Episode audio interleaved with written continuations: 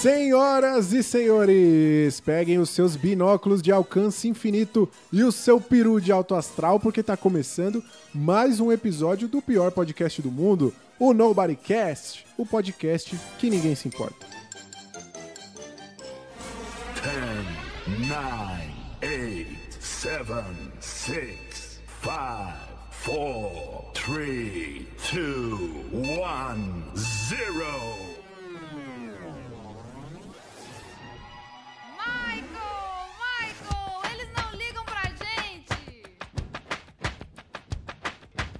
Porra, Michael Jackson, eles não se importam com a gente. Porra, Michael Jackson, eles não se importam com a gente. Porra, Michael Jackson, eles não se importam com a gente. One more time, one more time. Porra, Michael Jackson, eles não se importam com a gente. Nobodycast. A sensação do momento.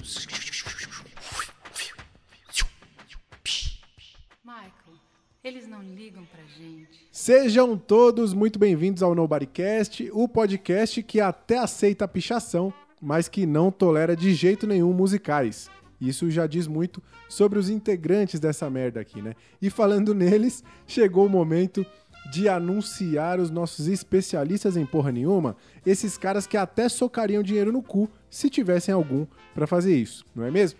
Inclusive, ó, forte abraço aí pro senador Chico Butico, que tá sempre acompanhando o nosso podcast aqui. Recebam com muitos aplausos nosso time de comentaristas, começando por ele, o nosso crítico favorito, Caio César. Yolerihu! Tá, nossa, tá melhorando aí com a aleatoriedade das saudações. Tudo certo, Caio César? Como é que você tá? Ai, cara, tudo certo, tudo certo. Vamos discutir essa grande e inimaginável obra do cinema.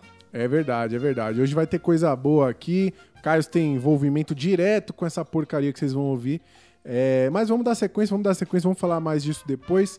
É, porque ele também tá aqui. Aquele que fala pouco, mas fala merda pra caramba. Igor Lima! Fala galera! E aí? Como é que vocês estão? Tudo bem? Animados? Felizes? Estão aqui satisfeitos com essa maravilha de podcast? Imagino que sim, senão você não estava aqui até hoje, né? Ah, é verdade, tá todo mundo aqui empolgado pra falar desse. Ó, a gente tá no episódio 28, cara. Isso, isso é, é uma coisa surreal. Eu queria dizer que a gente tem aqui do nosso departamento aí de dados, né? O, o Analytics. A gente tem informações de gente que está aqui desde o primeiro episódio. É verdade. Você imagina como é que pode uma coisa dessa? Uns chegaram um pouquinho depois, outros estão desde o início. Tem gente que assistiu todos, inclusive está ouvindo esse aqui agora. É Você verdade. que está aí passando por dificuldade, pode entrar em contato com a gente, que a gente pode estar aí te dando um auxílio. né? Né? Enfim, Inclusive, tem gente que entrou aqui e nunca mais conseguiu sair. tem, cara, tem. Tem. Eu vou aproveitar aí pra falar, eu tô orgulhoso hoje, porque hoje a minha psicóloga me deu alta e eu não preciso mais fazer terapia, depois de sete anos de tratamento. Eu só esqueci de falar pra ela que eu fazia parte do crew aqui do Nobodycast, porque daí talvez ela tivesse que rever a... A questão. Essa parte você esconde, porque senão com certeza ela Não, não É melhor ela não saber. É Quando ela me pergunta o que, que você tá fazendo no seu tempo livre, cara, eu tô jogando videogame, eu tô assassinando pessoas, roubando bancos, mas nunca vou falar que tô aqui no Nobodycast. Você faz bem, você faz bem. Muito bem, muito bem, muito bem. Pois é, ó, hoje, mais uma vez, Jonathan Luiz não está presente, escancarando aí toda a sua falta de comprometimento com esse podcast. Você E né, mesmo- cara? Tem ouvinte que não perdeu um e o Jonathan já perdeu uns 15. Não, né? é, vou te falar. Mas ao mesmo tempo ele também demonstra que ainda sobrou um pouco de bom senso, então fica aí aquele, né, tá oscilando ainda ali. E quem ouviu o episódio da semana passada viu que o Jonathan não apenas escolheu o tema do episódio, como escreveu o roteiro e apresentou. Né? E aí, infelizmente, toda essa exposição ao conteúdo do Nobodycast acabou fazendo muito mal pra ele, que precisou ser hospitalizado. Fala a verdade, cara, tu derrubou o cara, velho. Vai ficar aí de, com essa pataquada aí. Ô, galera, se vocês ouvirem alguém pedindo socorro aí no fundo, ou- ouçam com atenção o episódio dessa semana. Se tiver alguém gritando socorro lá no fundo, é o Jonathan que o Rory derrubou o bicho. Não, não, jamais, jamais faria isso. O Jonathan tá, tá hospitalizado, mas já tá sendo, já tá se recuperando. Ele tá fazendo acompanhamento com o Dr. Bumbum e semana que vem estará de volta aqui. Falando em Doutor Bumbum, um abraço pro senador Chico Butico aí que tá ligadinho aqui no nosso programa. E como vocês já sabem, se o pneu fura, a gente tem que ter um step, né? Pra não ficar na mão. Entenderam? Essa daí? Então, Muito boa, muito boa, parabéns. Obrigado, obrigado. Pra tapar o buraco de Jonathan, temos a honra de receber ele, que começou a aparecer aqui no Nobodycast um tanto quanto tímido ali, meio sem querer, meio, meio sem querer se envolver com essa porcaria, mas logo ele estava participando ativamente de todos os programas, se tornando então o nosso melhor ouvinte. Ele que é ilustreiro, desenheiro e pinteiro, veio aqui defender os Cavaleiros do Zodíaco Bruno Batista, senhoras e senhores. Fala pessoal, acabei de chegar aqui de um acidente imobilístico, mas tô bem. que bom, que bom. O que, que aconteceu, bom. cara? Não, é só pra entrar no. no- eu assisti um filme, eu assisti um filme de pneu. Ai, cara, que desgraça, né? Muito bom, cara, muito legal te receber Bem, aqui. cara, bem-vindo a esse pega de carrinho de mão com pneu furado que é o Nobodycast. Vamos entrar nessa pista de Hot Wheels maluca aqui. É isso aí, cara. E aí, como é que você tá se sentindo? Depois de ouvir, o Bruno já ouviu várias horas dessa merda aqui e agora ele está aqui. Qual, qual que é a sensação, Bruno? Conta pra gente. A sensação, eu tô um pouco nervoso, porque estou participando aqui de uma gravação e estou querendo cometer poucos erros pra ter pouca coisa pra editar. Essa é a verdade. Cara, eu queria que os outros integrantes tivessem essa preocupação aqui. Que bom que você tem. Mas tudo bem, tudo bem. Vai, vai dar certo, Bruno. Ó, como, Se como todo vocês... mundo tivesse essa preocupação, o episódio saía no dia. Mas É, como a é gente tá cagando, a gente deixou o Roário editando por uma semana. Mais ou menos isso. Pô, mas até O meia-noite. único problema é que não dá pra sexta-feira, adiantar, né, Bruno? Tem que ouvir na velocidade normal, né? Não dá pra pular É, nada. eu tô acostumado com a voz de vocês 1.2. Ih, caramba, vai ser problema. Ó. Ô, Bruno, já que você tá aqui pela primeira vez, primeira de muitas, a gente espera, é, a gente tem aquele pequeno ritual aí pra apresentar você pra galera. E pra começar, você precisa dizer pra gente aí, naquelas três perguntinhas, qual é o seu signo. Eu sou de peixes e tenho ascendência em touro. Olha só, descreve aí o que, que- como é a pessoa de peixes. Eu sou também de peixes, mas queria que você descrevesse aí. A pessoa de peixe, ela gosta de deixar pro outro, né? Ela sempre gosta de É, a gente gosta de procrastinar e, Sim, e isso é verdade. de, de chorar um pouco também quando, a gente, quando dão bronca na gente. Sim. E, É isso mesmo. E de- de, de fazer tudo bonitinho, perfeitinho e não fazer cagada nenhuma. Olha só. E você acredita nessas paradas, não? Não. Você gosta do teu cavaleiro de ouro lá, do, do, do de peixes? O Afrodite? É, na verdade eu não gosto. Não porque. que- Coisas que já, você já trouxe de outros episódios, né? Eu não gosto Sim, porque, pô. o cara bate com uma flor, né, cara? Podia ter, sei lá, dar um soco. Mas o cara bate com uma flor. É só o pior é isso. que ele é, ele é mega poderoso, assim, mas na época é é aquilo lá, né? Na época da infância ninguém queria ser ele, porque ele é mega, tipo, afeminado e tal. E Mas ele é o cavaleiro mais bonito que tem, cara. De todo É. o, pante- o panteão lá da- do- dos cavaleiros. Belo cavaleiro. Be- é, Mais já, bonito. já, já é um mérito. E aí, ô Bruno, con- conta pra gente, você tem algum bloqueio cinematográfico? Você tem algum tipo de, de obra que você não vê? Não vai dizer que é musical, hein? Puta que pariu. Ah, cara, é mais fácil falar o que eu consigo ver, né? Não que eu não consigo ver. Porque eu odeio filmes baseados em fatos reais. Odeio. Não suporto assistir. Caralho! Eu odeio filmes de, de, de drama. Também não gosto. Não gosto de ficar chorando. Eu não chega, eu não chega a vida a ser triste, vou ficar chorando por causa de filme. Eu quero dar risada, eu quero assistir comédia, comédia romântica, essas coisas. Pode crer. E Boa.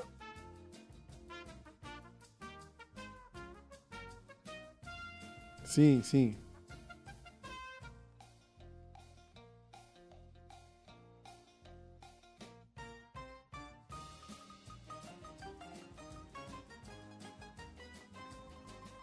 O Fantasma da Ópera, que teve aqui em São Paulo no Teatro Renault, e eu achei fantástico, cara.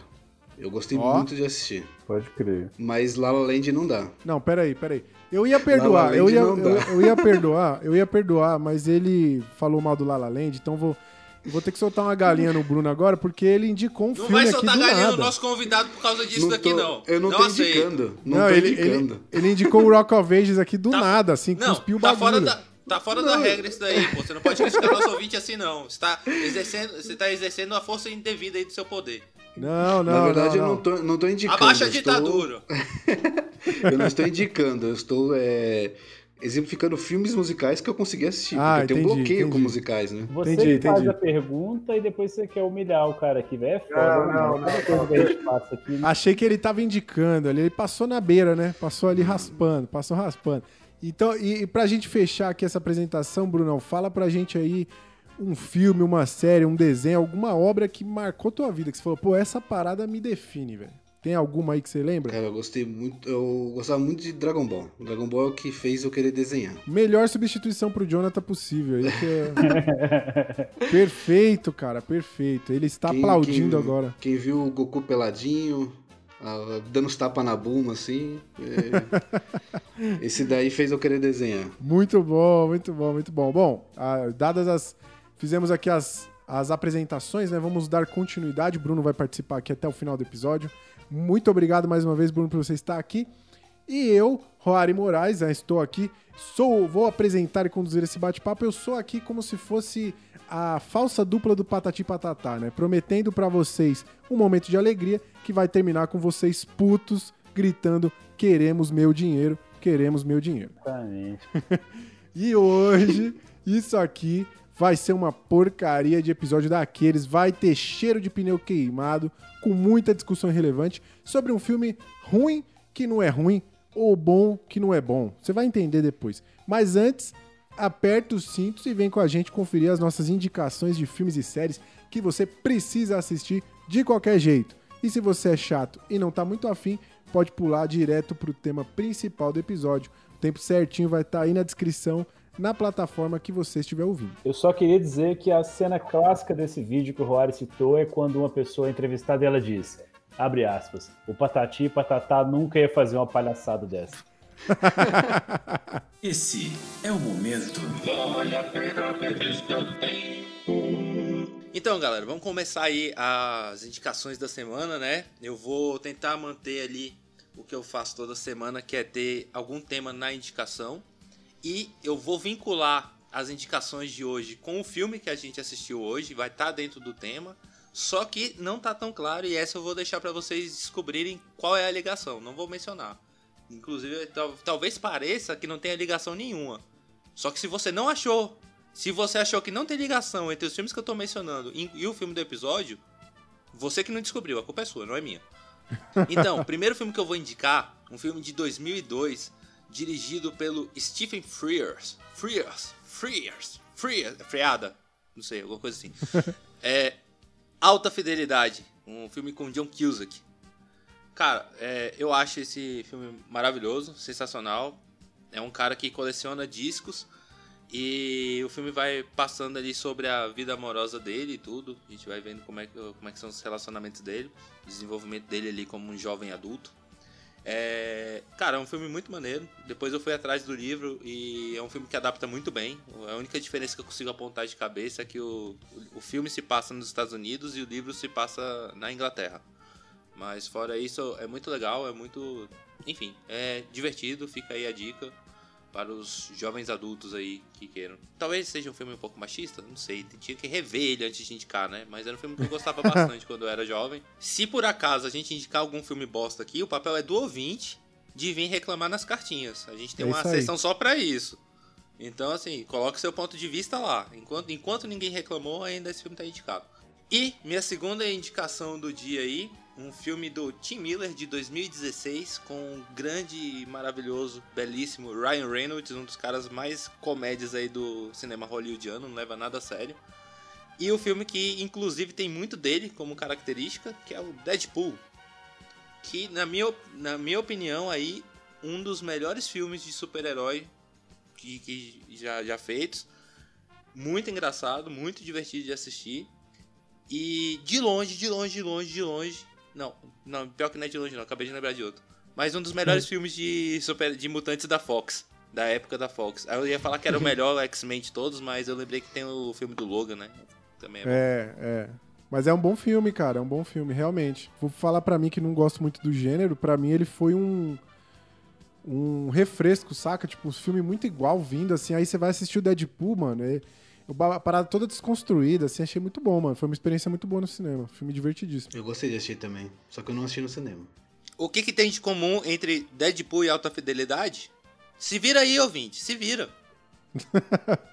É duas coisas que é pra indicar pra não tomar galinha, né? Tô lembrando É, do- dois filmes. né? O cara ser, tá ligado. Pode cara. ser uma série e um filme, pode ser dois filmes, sei lá, fica à Ó, vontade. filme. Filme. Eu, eu vou indicar o último filme que eu assisti sem ser o pra hoje, né? Que foi o Blade Runner, o 2049.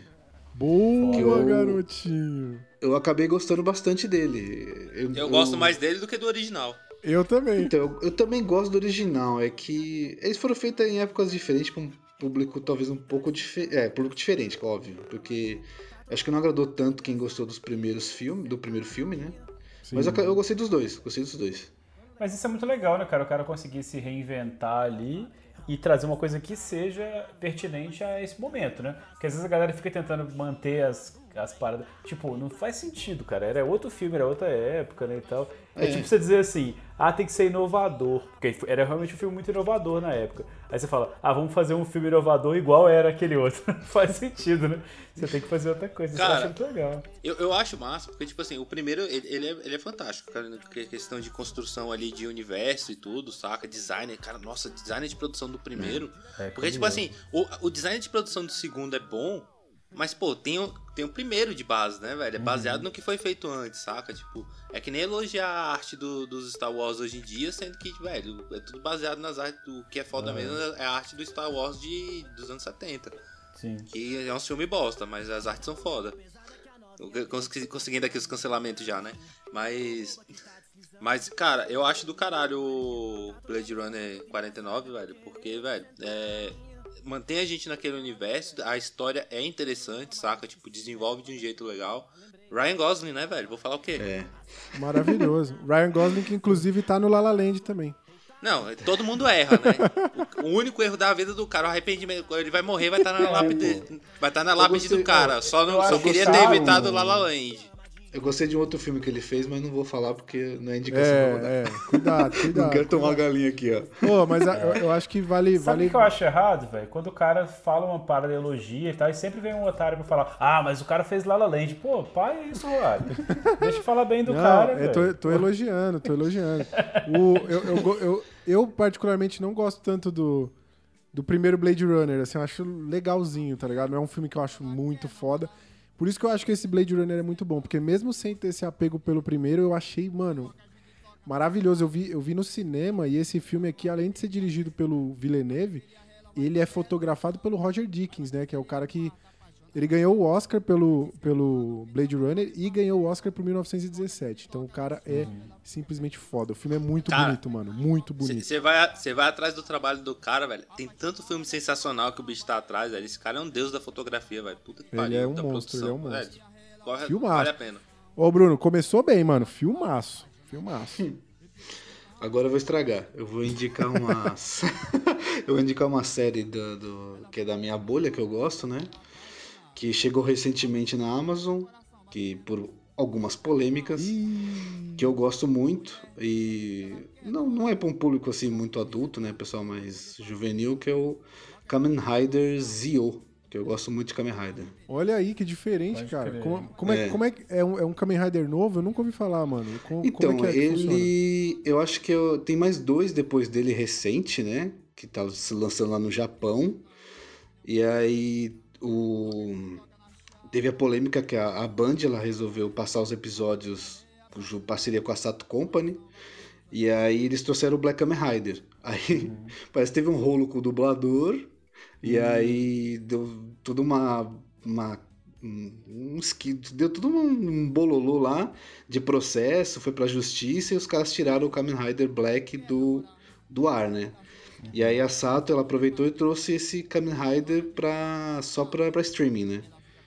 Que então doido, eles, Eu nem tava sabendo, velho. eles lançaram dois episódios com dublagem de fansub. E aí os caras falaram um monte. Não, isso, isso, isso já foi comprovado mesmo, é dublagem de fansub. E aí os caras reclamaram, eles pegaram e lançaram os, até o décimo agora, tem mais episódios, né? Acho que são 24 episódios. Aí eles lançaram até o décimo e agora ah, mexeram nas legendas lá pra não, não Cara, dar esses rolos aí.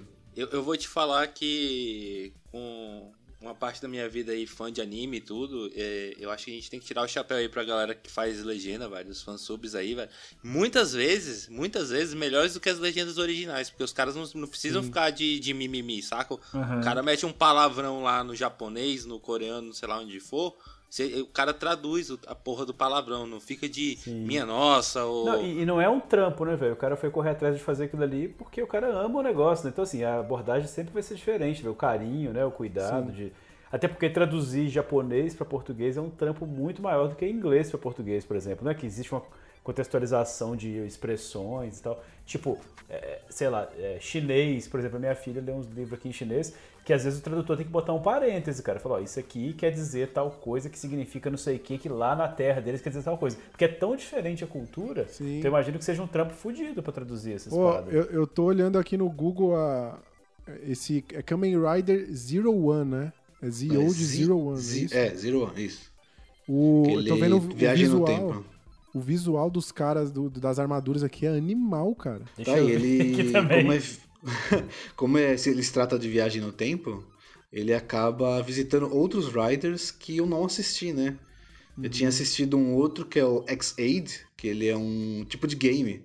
É um médico que ele salva os pacientes com jogos. Que doido. É Pô, muito nossa, legal. Você tinha que conversar é com o Hugo, velho. O, nosso melhor ouvinte aí, o Hugo Dourado, ele saca tudo desse negócio de Nossa, Kamen Rider, velho, velho. ele vai pirar com essa indicação. Eu prevejo cartinha sobre isso, hein? É, no dia da, da rinha, antes de lutar, vocês conversam um pouquinho sobre isso. A gente vai formar uma dupla com ele, vai ser em duplas. É, pode ser também. Mas aí é apelação que os caras é fã desses tokusatsu aí, eles sabem da porrada, hein? Tem que tomar cuidado. Pô, muito bom, cara. Muito bom. Da hora Muito mesmo boa. ouvir o que o Rory falou. Fiquei saquei curioso. Que é Fiquei foda curioso, cara. Boas, boas indicações. Acho que não estragou a primeira, não, cara. Mandou bem, mandou bem. É, que é uma coisa que não é todo mundo que curte, quem, quis, quem tiver curiosidade e quiser assistir com um filho e tal, é livre, né? Censura livre. Muito bom. Boa dica. E tá na Amazon Prime, é isso? Então tá Amazon facinho, Prime. De, facinho de acessar aí. Boa. Fácil. Pô, mas, pô, massa demais aí, Bruno. Curti pra caramba. E é legal, velho, das indicações aqui que a gente acaba, é, é, enfim, tendo, tendo contato com coisa que normalmente você não teria, né? Então eu acho muito massa, velho. Bacana demais ter trazido aí o Kamen Rider. Fiquei na pira aqui de, de assistir. Achei da hora aqui mesmo, como o Rory falou, o design aqui da Bonitaço, da mano. Da hora mesmo. Mas vamos lá, vou trazer minhas singelas indicações aqui. Eu queria indicar, pegando aqui na, na rabeta da, da semana passada, né, que eu indiquei duas séries eh, japonesas, vou trazer aqui mais uma vez, né, uma série... Meu Google tá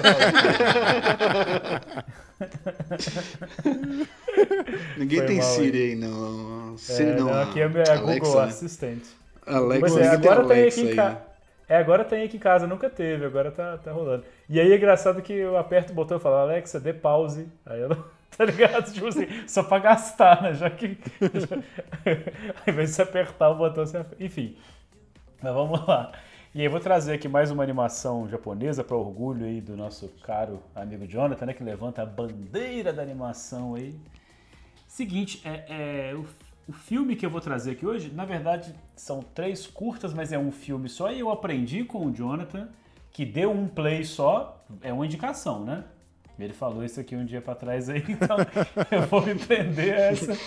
Você, você tá protegido pela, É, pela pela legislação. jurisdição. aqui. Jurisprudência, né? Tem jurisprudência. Juri- Isso.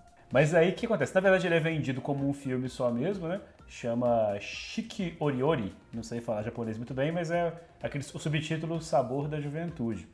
E aí são três histórias, né? Já adiantando aqui.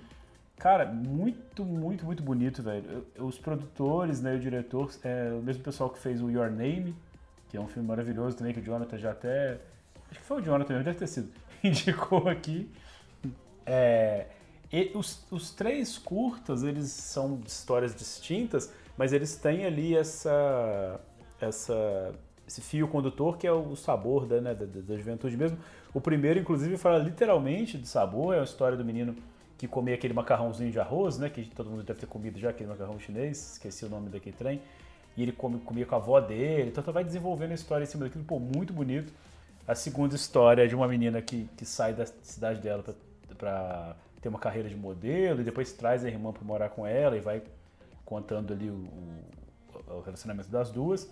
E a terceira história é de dois meninos que eram apaixonados, assim, não, tinha, não sabiam que eram apaixonados, mas tinham uma relação muito bacana quando eram muito novinhos. Se separaram e eles trocam umas fitas cassete. Pô, bicho, é muito bonito, cara. Muito bonito mesmo. Difícil falar muito mais do que isso para não ficar dando spoiler, mas vale muito a pena. São as três histórias bem curtinhas, te pega muito fácil, assim.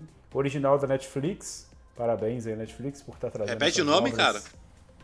É, o Sabor da Juventude é o jeito mais fácil de achar. É Chique Oriori. É, Chique Oriori, isso. É, Chique Oriori. Aí, pô, muito legal. A Netflix tem feito bastante isso, né? Trazer um- aí uns, uns filmes, umas obras japonesas muito boas, então, enfim, filmes originais. Muito bacana. E aí eu tive que me fuder aqui para poder fazer uma relação, né? Como eu tento fazer toda vez. Pegar um filme que eu acabei de ver e, e linkar com alguma coisa que já tem um tempo, já que eu assisti. E aí eu fiz uma forçação de barra tremenda aqui e lembrei daquele The Ballad of Buster Scruggs. Né? Quando saiu foi um alvoroço aí, né? Já tem um tempo, eu lembro que, pô, a galera próxima a mim, assim, ficou todo mundo pilhado, falando e tal. É um, um- uma, e aí a ligação é essa, que são vários curtas, são seis curtas né, dentro de um filme só. Então, se for somar, eu tô indicando nove filmes, mas na verdade são só dois. Mas enfim, que é aí dirigido pelos irmãos Coen, né, cara? Que são aquelas, aquelas coisas maravilhosas, né? A gente já citou eles aqui algumas vezes. Sim. É, cara, é absurdamente maluco. Vocês assistiram esse? Tô falando aqui. Eu nunca Eu vi, assisti cara. só o primeiro episódio. Você não curtiu e parou? Porque. Não, é que eu acho que eu não tava na vibe de assistir nesse momento aí. Mas eu assisti o primeiro, que eu achei, eu achei interessante. Eu assisti pelo celular, cara, e aí eu não consigo lembrar de nada. Eu acho só que tem alguém que canta em alguma hora. Tem, tem um que canta. Cara, assim, as histórias, elas têm uma temática, assim, meio... é, um pouco faroeste, um pouco de época, assim, né? Que quase que é a única coisa que liga os- as histórias. Elas são bem distintas mesmo. O primeiro não tem nada, assim, absolutamente nada a ver com os outros. Acho que é o mais diferente do- do- dos outros cinco, assim. Os outros cinco têm alguma semelhança. Mas, cara, eu achei muito foda. É aqueles filmes, assim, que você... Maluco mesmo, né, cara? Você tá vendo e fala, meu irmão, que viagem é essa, cara? Eu aconselho vocês aí que começaram a ver então e não terminaram. Eu Eu achei bem recomendo. doidão mesmo. É muito doido, velho. Assim, todos eles têm o seu quê de, de piração, assim, né? Então eu não vou entrar nas histórias de cada um, não vai demorar muito. Mas todos seis, a, a sua maneira, tem uma, uma piração, assim, muito foda. Mas fica a dica aí, vocês que começaram aí não terminaram, e você que talvez nunca deu atenção, vale Quero muito ver, a pena, ver. cara. Muito a pena Eu tenho um mesmo. carinho, tenho um carinho grande aí pelo, pelos irmãos Coen, né? Aham. É, a- principalmente porque foi graças a ele que a eles que surgiu o filme Fargo e foi do filme Sim. Fargo que surgiu a série Fargo, que é uma das melhores Aham. coisas que, que já existiram, tá na quarta temporada agora, inclusive. Pois é, Então, e, e eu os caras são série foda. ainda. A série é é inspirada, mas não é dirigida por eles, né? Não, tem- eles inspirado fazem. Tem uns, filme? tem uns links, tem umas ligações com o filme e tal, mas é- é, é no mesmo universo, sabe? Muito Pode bom. crer. Muito É, bom. eu não assisti até hoje, cara. Tô muito, tô muito curioso. Mas, pô, vale a pena demais. Fica aí registrada aí a dica. The Ballad of Buster. Scruggs. Que, inclusive, esse nome é o nome só do primeiro filme. É que, que é muito maluco, né? É só o primeiro, o resto, foda-se. Não tem nada a ver com, com o negócio. Mas, enfim. Muito doido, velho. Recomendo demais. Muito bom. Maneiríssimo, maneiríssimo. Então, pra fechar aqui, eu vou pras minhas indicações. Aqui vou, vou começar com um filme excelente que a Netflix lançou esses dias aí, nesse fim de semana, se eu não me engano, que se chama O Sete de Chicago, ou The Trial of the Chicago Seven. O filme é baseado em um caso real que rolou no final da década de 60, onde vários manifestantes se reuniram para protestar contra a guerra do Vietnã, lá na cidade de Chicago, onde estava rolando a, a convenção nacional do Partido Democrata. E aí rola toda uma trama política por trás ali, porque o que, que os caras fizeram? Eles pegaram alguns representantes desses, desses protestos para usar de bode expiatório. Tipo assim, ó, vamos punir esses caras aqui pra calar a galera, porque esses caras vão se fuder, ninguém mais vai querer protestar, vai ficar tranquilo. E aí, no meio desses grupos aí, tem os Panteras Negras, tem grupo do- de- dos jovens universitários lá, tem a galera mais hippie. É, e aí começa esse. a- a- começa na história, a gente vai acompanhando esse caso que é famoso, né? Desse julgamento aí do set de Chicago, né? Que são esses caras aí que estão sendo acusados de formação de quadrilha. Então, o, o governo americano quer provar que esses caras combinaram premeditada- premeditadamente a se encontrar e depredar e ser violento e tudo mais. É, e, velho, é muito foda. Ele- ele- rola assim, a- toda a parte de. Por trás desse julgamento é um lamaçal, assim. O bagulho é claramente manipulado. É, é, você fica revoltado, assim, com a injustiça, com as paradas que vão acontecendo. É, é- é muito foda. E além da história ser muito boa, e a história que é real, o Bruno não vai gostar, porque ele não gosta de filme baseado em fatos reais. Mas, a- cara, é, é muito difícil você não se envolver com a parada. E tem um elenco absurdamente foda, ó. Se liga, tem o, o Ed Redmayne, que ganhou o Oscar lá pelo Teoria de Tudo, o cara é foda. Tem o Sacha Baron Cohen, que é o Borá, que ganhou o Emmy já e os caralho. E Jeremy Strong, que ganhou o Emmy agora no Emmy desse ano pelo Succession. Tem o Yahya Abdul-Mateen, que ganhou o Oscar fazendo o Dr. Manhattan no Watchmen agora. E tem o Mike Rylance. Ganhou um Oscar? Oh, o Oscar não, série? desculpa, ganhou o Emmy. Ganhou o Isso é Emmy. bom mesmo, hein?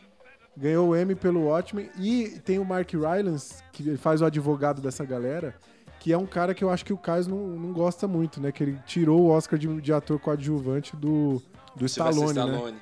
É. pelo, Ponte dos Espiões. Todo mundo erra, né, velho? Pode Todo mundo tem crer. direito a errar uma vez na vida. Você acha que esse cara não se arrepende? Você acha que ele dorme tranquilo? Pois Você acha é, que ele deita não, a cabeça dele no travesseiro e não pensa, porra, velho, deixei o Stallone sem, o- sem um Oscar?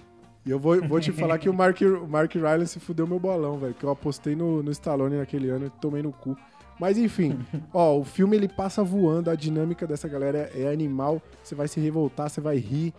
É um filmaço. Com certeza vai aparecer nas premiações e também vai aparecer nos melhores do ano aqui no Nobodycast, que já é melhor do que qualquer prêmio que né, a, indústria pode dar. Certamente. E aí, pra me manter no tema de tribunal, a minha próxima indicação aqui é uma minissérie da minha amada e querida HBO, que eu já disse aqui que tem as melhores produções originais.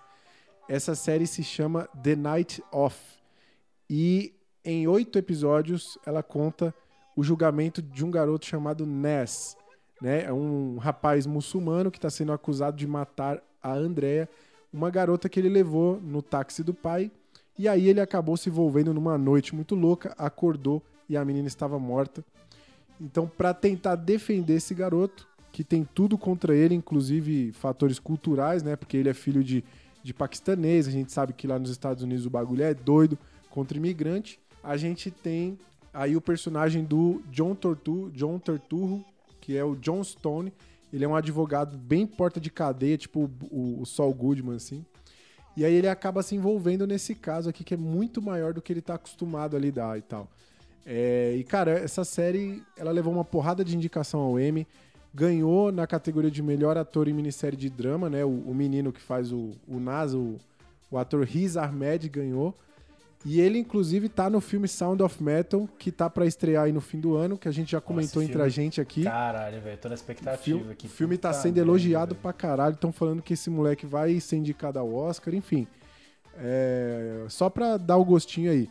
Assiste essa série que ela toma um rumo que eu considero ousado. Assim, é diferente a gente ver esse tipo de decisão em filmes do gênero. Então, fica aí a dica: The Night Off. Qual que é o nome em português? Eu acho que não tem nome em português, cara. Não achei. É, Tem The Night Off, né, uma noite muito louca. Vamos melhorar essa pesquisa aí, pô. Cara, eu não, eu não sei se tem nome em português, não, velho. Porta Ó, ouvinte, fora. você tá vendo aí que eu tô tentando, mas o Roário não quer te ajudar. Eu tô sempre tentando ajudar o ouvinte aqui a encontrar as indicações, mas o Roário Não, não, o ajuda. indica filme em plataforma que não existe, que você tem que acessar Deep Web. Indica é foda, velho.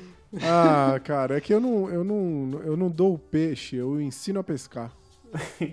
Ó, inclusive eu queria fazer aqui um, um ao vivo aqui, sem contar nada pra ninguém. Por que, a gente podia fazer em algum momento da vida umas indicações tipo tem na Netflix, tem na Amazon e funcionava, hein? Porque Acho bom, ouvinte, acho né? bom. Às vezes o ouvinte tá lá de bobeira, tá na Netflix, vou ver o quê? Vou ver o que, esses imbecil vão indicar aqui. Pô, Acho vai bom, direto. muito bom, muito Funciona, bom. hein? É, tem que vir patrocínio também, né? Não, já, já, já- Ah, o pessoal já lembrado. tá conversando já. Eu só falei porque eu já recebi no ponto aqui que o pessoal do departamento jurídico já tá conversando já. Muito legal, muito legal. Gente, obrigado pelas indicações, indicações excelentes como sempre. Então, você que está nos ouvindo aqui, se você ficou curioso, se você já conhece, se você pretende conferir, conta pra gente o que que você achou, que a gente fica muito feliz. E vamos pro que interessa agora.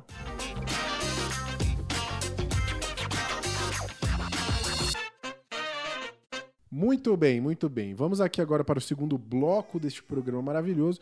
Vamos começar a falar da obra que nos reuniu nesse dia. Então, por isso, eu queria primeiro perguntar para Caio César. Caio César, você foi o responsável pela escolha desse título. Eu queria que você dissesse qual é, para quem é meio lerdo ainda não leu aí no, no título, e dissesse por quê. Por que, que você trouxe esse filme aqui? Da onde você tirou essa ideia? Se você chegou aqui sem saber de qual filme a gente tá falando, é porque provavelmente você tá ouvindo esse podcast em série, que é o que todo ouvinte deveria fazer, né? Largar o play aí e ficar ouvindo em loop todos os episódios.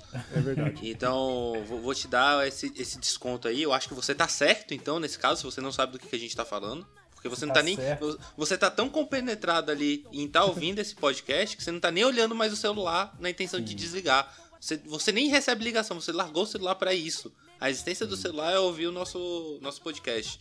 Você é o ouvinte correto, você é o ouvinte que a gente precisa. Você E se é o você melhor conseguir- ouvinte. Se você continuar assim, você vai ser o nosso melhor ouvinte e um dia estará aqui junto com a gente, que nem o Bruno tá agora. Porque Isso Olha é só aí. papel de melhor ouvinte. Campeão, Bruno tá- sou o campeão. Bruno está comemorando aqui, venceu na vida. Levantei, os, Então- levantei a mão cerrada pra cima. Então, pra você aí, ouvinte que está, que está perdido e ainda não sabe do que a gente está falando, hoje a gente vai discutir, debater, falar sobre Rubber, o pneu assassino. Muito e o Rory me indagou por que indicar o Rubber, o pneu assassino, e eu respondo pra você, meu querido ouvinte. Eu respondo agora. É, a gente vem aqui de uma série de filmes ruins. A gente começou isso com The Room, lá no episódio 2, longínquo, distante episódio 2. Pelo amor de Deus, Nossa. quanto tempo faz? Anos da minha vida perdido com esse Nobodycast já. E a gente começou essa tradição de, de escolher filmes ruins. E aí quando chega na minha vez, eu tenho uma, uma regra que eu uso pra poder escolher que vem sempre funcionando. Que é basicamente, eu queria ver essa porra. Eu só queria uma desculpa, né, velho? Eu só queria uma desculpa. Cara, é, eu já vi esse filme é, aparecer em algumas listas, tipo listas de piores filmes, listas de melhores filmes e listas de filmes bizarros. E todas essas listas são listas do, meus, do, do meu interesse, né? Então. E outra, velho. Cara, é um pneu assassino, velho. Eu fui criado nos anos 90, meu amigo. Na TV, de vez em quando era um tomate que era assassino, às vezes era uma É. aranha gigante, uma formiga. Verdade. Eu me amarrava nessas paradas. Você acha que eu vou deixar passar um pneu? Não vou, velho. Eu vou ver esse daí. Com certeza. dos vermes era muito bom, né, velho? Os vermes. os- Nossa, o velho. Kevin, Kevin Bacon, acho que Kevin. Bacon, velho. Estreia Kevin com Bacon. Kevin Bacon.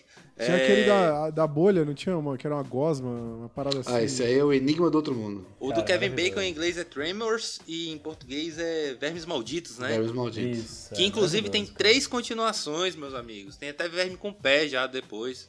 Ah, Mas, infelizmente, nenhuma ainda. delas com Kevin Bacon, eu acho. Maravilhoso, maravilhoso. Temos que assistir, hein? Ó, o Caio já explicou então por que, que a gente foi obrigado a, a ver esse filme. Só porque ele precisava de uma desculpa pra assistir. Mas, esse filme, ele é muito curioso. Eu queria saber de, de vocês aí a, a opinião geral sobre ele. Não vamos entrar muito em detalhes, mas como vocês se sentiram a- assistindo esse filme? Como foi a experiência de assistir Rubber, o pneu assassino? Quem quer começar? Bom, a, a experiência foi bem inusitada, né? Já que o convite foi. foi, ô, vamos- pode gravar amanhã? Pode, pode. Verdade, verdade. Tem que Assiste aí, elogiar assiste isso. aí. Tem que elogiar o Por, Bruno por isso aí que você topou. vê o, o apreço que a gente trata aqui a produção desse programa, né? Você vê que é tudo feito com muito cuidado, com muita antecedência, né? Com É, não, o. Bruno, o Bruno hoje ele vai ser o nosso McLovin, né? Que tipo, de, um- de- de uma noite pra outra ele se envolve num negócio maluco. Vamos ver onde vai o- parar. Eu fiz o TCC de, de uma hora aqui. É, bom, eu fiquei, eu fiquei, é, surpreendido, né? Porque o, você olha, você olha, você vê qualquer cartaz do filme e você não imagina o que pode ser, né? É verdade, Aí- é verdade. Então você. O que, que tá acontecendo? É alguma coisa que controla esse pneu? Ele tem vontade própria? O que, que é isso daí? Então realmente eu fiquei curioso pra assistir o filme, Pra saber o que, que ia acontecer. E a, você tinha expectativa ruim? Você assistiu sem expectativa? Você acha que o saldo foi positivo no final? A expectativa era trecheira, mas foi um saldo positivo. Boa, boa, olha aí. O filme é bom, cara. O filme é bom. Cara, não merecia É estar bom, aqui, não. o filme é bom. Vou puxar a, a, a- palavra aqui, que foi isso que o Bruno falou, cara. Quando eu vi, né, desde o início lá que a gente falou que ia assistir o filme e tal, joguei no Google, vi umas imagens e tal, falei, que caralho, né, velho? Que, o que, que pode ser isso? E eu realmente não consegui. Então, assim, eu cheguei pra ver o filme com o coração aberto, né? Falei, ah, vamos lá, o que rolar é isso aí mesmo. Mas o filme me pegou, velho, nos primeiros minutos, assim, por causa da parada que a gente vai discutir daqui pra frente, que é a metalinguagem, né, que ele tem ali Sim. que é maravilhosa, maravilhosa, e enfim, saí apaixonadíssimo pelo filme, cara, apaixonadíssimo. Vou nem falar mais do que isso não, porque a gente vai discutindo durante o É, filme vamos aqui, mas discutir porque eu quero colocar um ponto aqui no. Isso Pois é é, realmente muito Sobre o final do filme, sobre o final do filme. Cara, Sim, sim. e- e- esse filme pra mim, velho, ele é pura metalinguagem e quebra de expectativa, saca? Tipo, É, Eu- cara, maravilhoso, velho.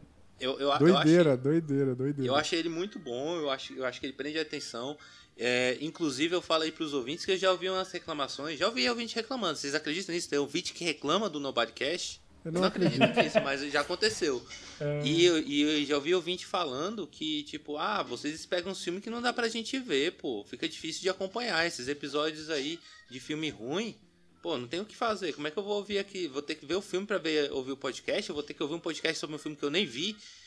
Nesse caso específico, eu te falo, ouvinte, vale a pena ir atrás e ver o filme. Inclusive, veja o filme antes da gente comentar aqui no podcast. Vai lá, não toma spoiler não. Cara, inclusive, se for o caso, bicho, igual a gente falou aqui outro dia, você que é no Bodycast Premium aí, fala com a gente, mano. Manda, a gente dá um jeito, te ajuda, te manda link, sei lá, porra que for.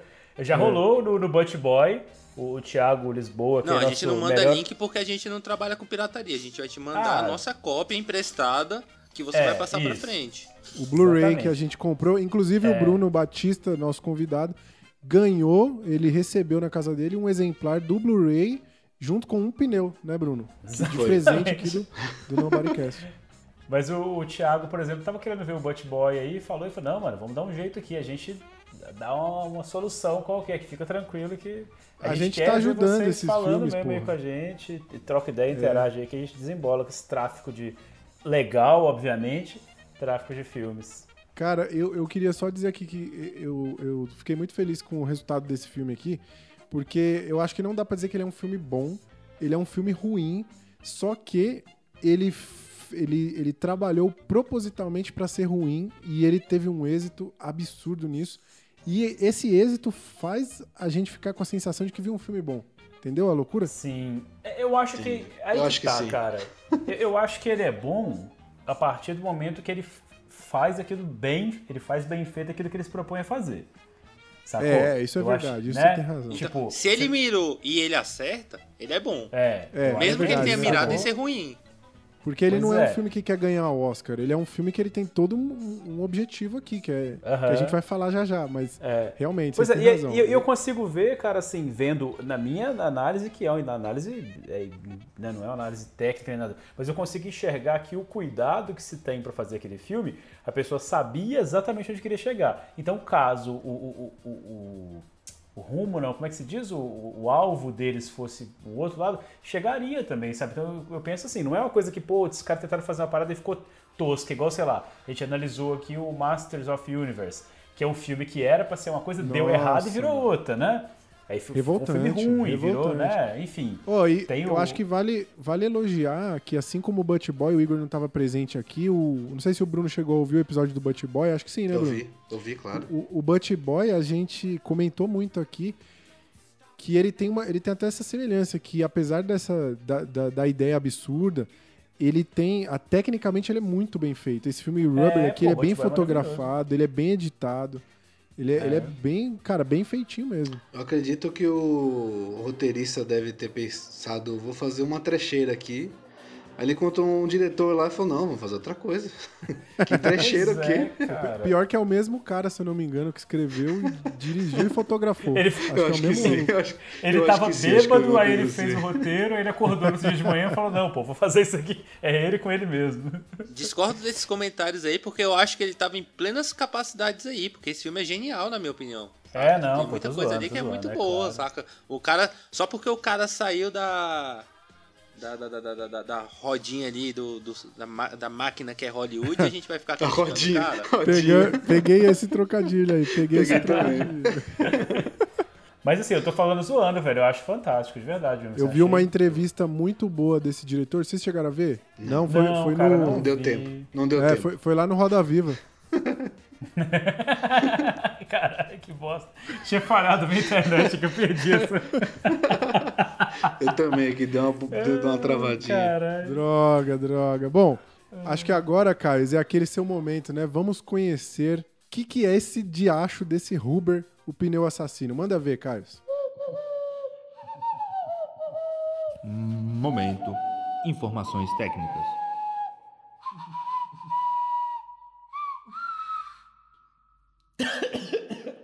Pois é, ouvinte. Chegou aqui a hora que você mais gosta, porque a gente fala mal, mas a gente fala mal com, com certificado, né? A gente fala mal com. Tem uma ciência aqui pra falar mal. A gente fala mal com dados. Exatamente, exatamente. Então eu vou, eu vou trazer aqui pra vocês os dados de Rubber, o pneu assassino. Em inglês é apenas Rubber. E um filme de 2010, do direção do Quentin Dupieux. Dupieux? É assim que se fala? Dupieux? Acho que é do Pied. Dupieux? Dupieux. Dupieux. Eu não sei, eu não consigo gastar nem meu inglês, quanto mais meu francês aqui, né? É, do Pied. Então, Dupieux. Qu- Quentin Dupieux dirige e escreve esse belíssimo filme, entrando aqui pro hall do- dos artistas que fazem tudo, né? Não, eu só não posso falar que ele fez mais, porque ele não vestiu uma roupa de pneu pra fazer o pneu. Porque É, se fosse isso, ele, ele- ele já ganhava um troféu faltou. Tommy Wiseau. É porque Chegou era o perto. Robert. Era o Robert. Era o Robert que era o pneu. Ô, Caio, acho Mas ele fez vale, bem o cash aí, né? Ah, vale dizer que ele, parece que, se eu não me engano, ele fotografou o filme também, hein? A fotografia dele também. Ele também editou. Ele também editou, edita. olha aí, um homem também de, um homem de mil facetas. Ele- Maravilhoso, ele- cara. Ele só não atua e não produz esse filme. Ele deixou a atuação e a produção para outras pessoas, mas todo E o resto ele tá envolvido. objetos. E é- é- é, caso a galera de casa não saiba, ele também é um produtor musical e atende pelo no- nome de Mr. Oizo. Eu não sei como é que é a pronúncia certa disso. O- a escrita é O-I-Z-O. Então, se, se esse povo Uhum. quer que eu aprenda alguma língua nova, eles que vêm aqui me ensinar. Que não dá não, tá difícil, galera, tá difícil. Não faço ideia. Depois Então- alguém corrige a gente aí nas cartinhas. Então, tudo que tiver de bom nesse filme aí, ó, Quentin Dupieux é o cara responsável. A produção fica por Julien Berlan e Gregory Bernard. Não conseguia, não consigo pensar em nomes mais aleatórios, não faz diferença nenhuma na minha vida. O orçamento dele aqui tem uma crise de informação, porque eu achei algumas informações dizendo que ele teve um orçamento de 500 mil dólares e outros lugares me indicaram 800 mil dólares. Então vamos imaginar alguma coisa aí no meio. Já a bilheteria dele, eu acho injusta, foi de apenas 102 mil dólares, Ah, arre- arredondando cara. cima. Mas depois esse filme ele foi pro DVD, acho que ele lançou direto em DVD também, tipo assim, ele não teve, ele não teve uma disputa pra ser lançado na, na grande rede, saca? Então ele foi pro cinema, oh, oh, desculpa, ele foi direto pro DVD e eu- espero eu que no DVD ele se pague, né? Porque um filme merecidíssimo de Merece, ser merece, assistido. merece. E esse é o tipo de filme meio The Room também, assim, né? Que pode não ter um sucesso de, de- de crítica e público naquele primeiro momento, mas depois ele se torna cult, né? E tal. Então, assim, Sim. deve ter uma série de. Mas eu, eu acho que ele é mais pretencioso que o The Room, assim. Não, Tipo, eu, Não, eu sei, não o, o- tô o- comparando, o- tô dizendo assim, que a tem- que questão tem um do diretor ser mais qualificado não significa que o filme é mais pretencioso. O The Room era super pretencioso, pô. O cara que não sabia dirigir. É. é, Mas de toda esse- forma, eu não tô julgando nem isso. Eu tô dizendo assim, que existe um rebote, né? Que, que o cara lança e depois ele tem uma retroalimentação ali, ele volta como um- uma fênix ali, que, que acontece muito com esses filmes. Tipo o Birdemic, por exemplo, né? Que a gente citou já. Sim. sim, sim. Então vamos lá. Vou. a- as notas dele aqui vai dar um. pavimentar o caminho aí para nossas críticas, né? É, no IMDB, ele tem uma média de 5,8. Que eu vou te falar que é um dos filmes mais medianos aqui que a gente já teve. Porque comparando aqui com o ápice, quando a gente quando a gente critica um filme reconhecidamente bom, Pantera Negra teve 7,3, e quando a gente critica um filme reconhecidamente ruim, a pior nota do IM- IMDb já é, discutida nesse podcast é 1,85 de Birdemic. Então, assim, é, é um filme razoavelmente mediano. No Rotten Tomatoes, o- a crítica dá 69% de aprovação e a audiência dá 46%, demonstrando aqui que a crítica sabe mais que a audiência, porque a crítica concorda comigo. Então, no caso, tá certo quem Sim, concorda claro. comigo, né? É, pelo menos Porque você é vez, né? crítico, é. Então faz Sim. sentido, né? Também faz Você- sentido. A gente é também- da audiência, você é um. É, A, a- academia sendo correta dessa vez. exatamente. É. No Metacritic, é, ele tem um Metascore de 59. E para dar uma média aí, o Pantera Negra tem 88, enquanto o The Room tem 9, apenas 9 de Metascore. e o User Score dele é de 6. ponto- É 6.6. É 6. 6.0. 6. Enquanto a gente Senhora. vai ter 8.1 pro Demolidor do Ben Affleck. Aí, ó. é Maior, isso? inclu- maior, inclusive, do que o do Pantera Negra, que o do Pantera Negra é de 6.3. Usa score do Metacritic aí, viu? Tá me decepcionando. e o, o usa score mais baixo é 3,5 para o filho de Chuck. Que razoavelmente ali faz sentido. E por último, mas não menos importante, a média padrão dele no Google de aceitação é de 65%. O que fica abaixo de clássicos como The Room, Superman, Mestres dos Universos. Nossa, fica abaixo de quase tudo que a gente já falou antes, menos Birdemic. Menos Birdemic, que Birdemic também, porra, é difícil, né, velho? Birdemic é difícil. É, difícil. Pode crer, complicado, complicado. Muito bom. A gente tem então aí o filme apresentado, mas antes, como o Jonathan não tá aqui, Caio, eu vou pedir para que você assuma o manto, né? Que provavelmente seria aí com as cores do Flamengo. E, e cumpra esse bonito papel aqui que dá abertura pra gente começar a falar dessa obra. Johnny God aí, o nosso querido Jonathan, teve, fez aniversário essa semana e decidiu se ausentar das gravações, merecidamente, né? Privando ali pela saúde mental dele. E ele tinha uma função importante aqui nesse episódio, como o Rory falou, que é sempre trazer uma frase dita no filme, uma, uma citação, né? Isso. do, do filme. E uma vez que ele não tá aqui, vou tentar representá-lo com a frase que eu acho que mais representa, que mais simboliza esse podcast. E a frase ali proferida por Cindy em- na metade do filme é: Isso não é maneira de tratar a audiência. eu não Concordo, consigo velho. pensar em uma frase melhor para ser citada nesse podcast. Eu acho também. Concordo contigo. Então, você, ouvinte que está sendo maltratado, venha com a gente nessa viagem maravilhosa. Vamos começar agora a falar sobre o filme Rubber, o pneu assassino. Momento análise do filme. Bom, o filme, eu já, eu já vou me posicionar aqui, que foi uma das introduções mais brilhantes de um filme que já passou aqui pelo Nobodycast. Porque, cara, essa introdução brincou com as minhas emoções, velho. Porque eu vou, vou, vou descrever primeiro aqui pros ouvintes o que, que acontece, e aí vou pedir para que. Aí a gente vai comentando. Ah, começa com um deserto, aqui uma rua meio deserta, né? No meio ali do. na- naquela paisagem seca, com várias cadeiras espalhadas. Aí de repente vem um carro e começa a atropelar essas cadeiras. Vai manobrando mesmo para acertar as, as cadeiras. Depois o carro para. Apare... Não, aí aparece um cara segurando vários. Telescópio, o nome disso? Como é que é o nome Não, disso? é. Binóculo. Binóculo, binóculo, binóculos. Binóculos. Boa, vários binóculos nas suas mãos. É, e aí, esse cara, o carro para, sai um policial de dentro do carro. e O policial está Da de onde que ele óculos. e- sai? Da onde que Sai ele do- sai? Verdade. O policial sai do porta-mala do carro. E o mais legal é que o muito policial bom, está usando óculos escuros, mas quando ele sai, ele tira o óculos escuro. Não, mas ó, se você perceber, é- não é um carro de polícia, é um carro normal. É um carro É. normal. Cara, cara. sa- sabe o que, que me, o que, o que, que me pegou nessa cena? Que obviamente eu não, não vou falar que me irritou, porque não tem nada pra ser irritado, porque nada precisa fazer sentido. Mas ele sai encostando nas cadeiras e não tem uma porra de uma cadeira parafusada, velho. As cadeiras só É, as caem. cadeiras desmontam, né? Ô, Elas simplesmente desmontam. Por isso que eu falo que o filme mexe com a gente, porque conforme eu fui assistindo, eu pensei a mesma coisa. Eu falei, que bosta, as cadeiras tá tudo desmontada, né? O cara só encosta Só que aí depois o maluco cala a nossa boca, velho.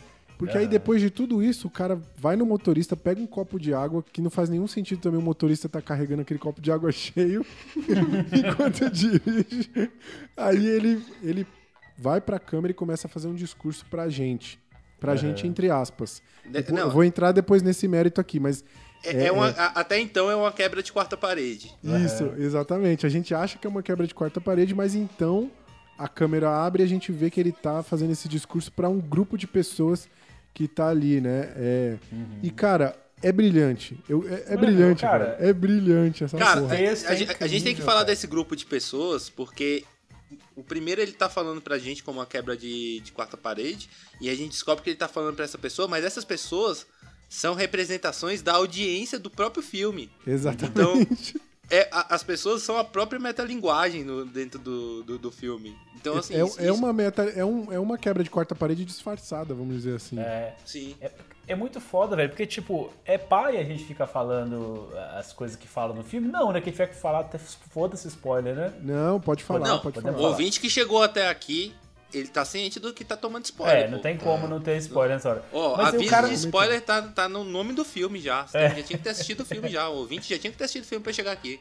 Mas assim, e até pra quem tem gente que eu sei que escuta sem ter assistido o filme, mas até pra, pra você, pra criar uma, uma vontade de ver o filme, né? Cara, é muito foda que ele começa a fazer um discurso, eu vou citar muito rapidamente aqui, que ele começa a dizer, tipo, ah, por que, que o ET é marrom?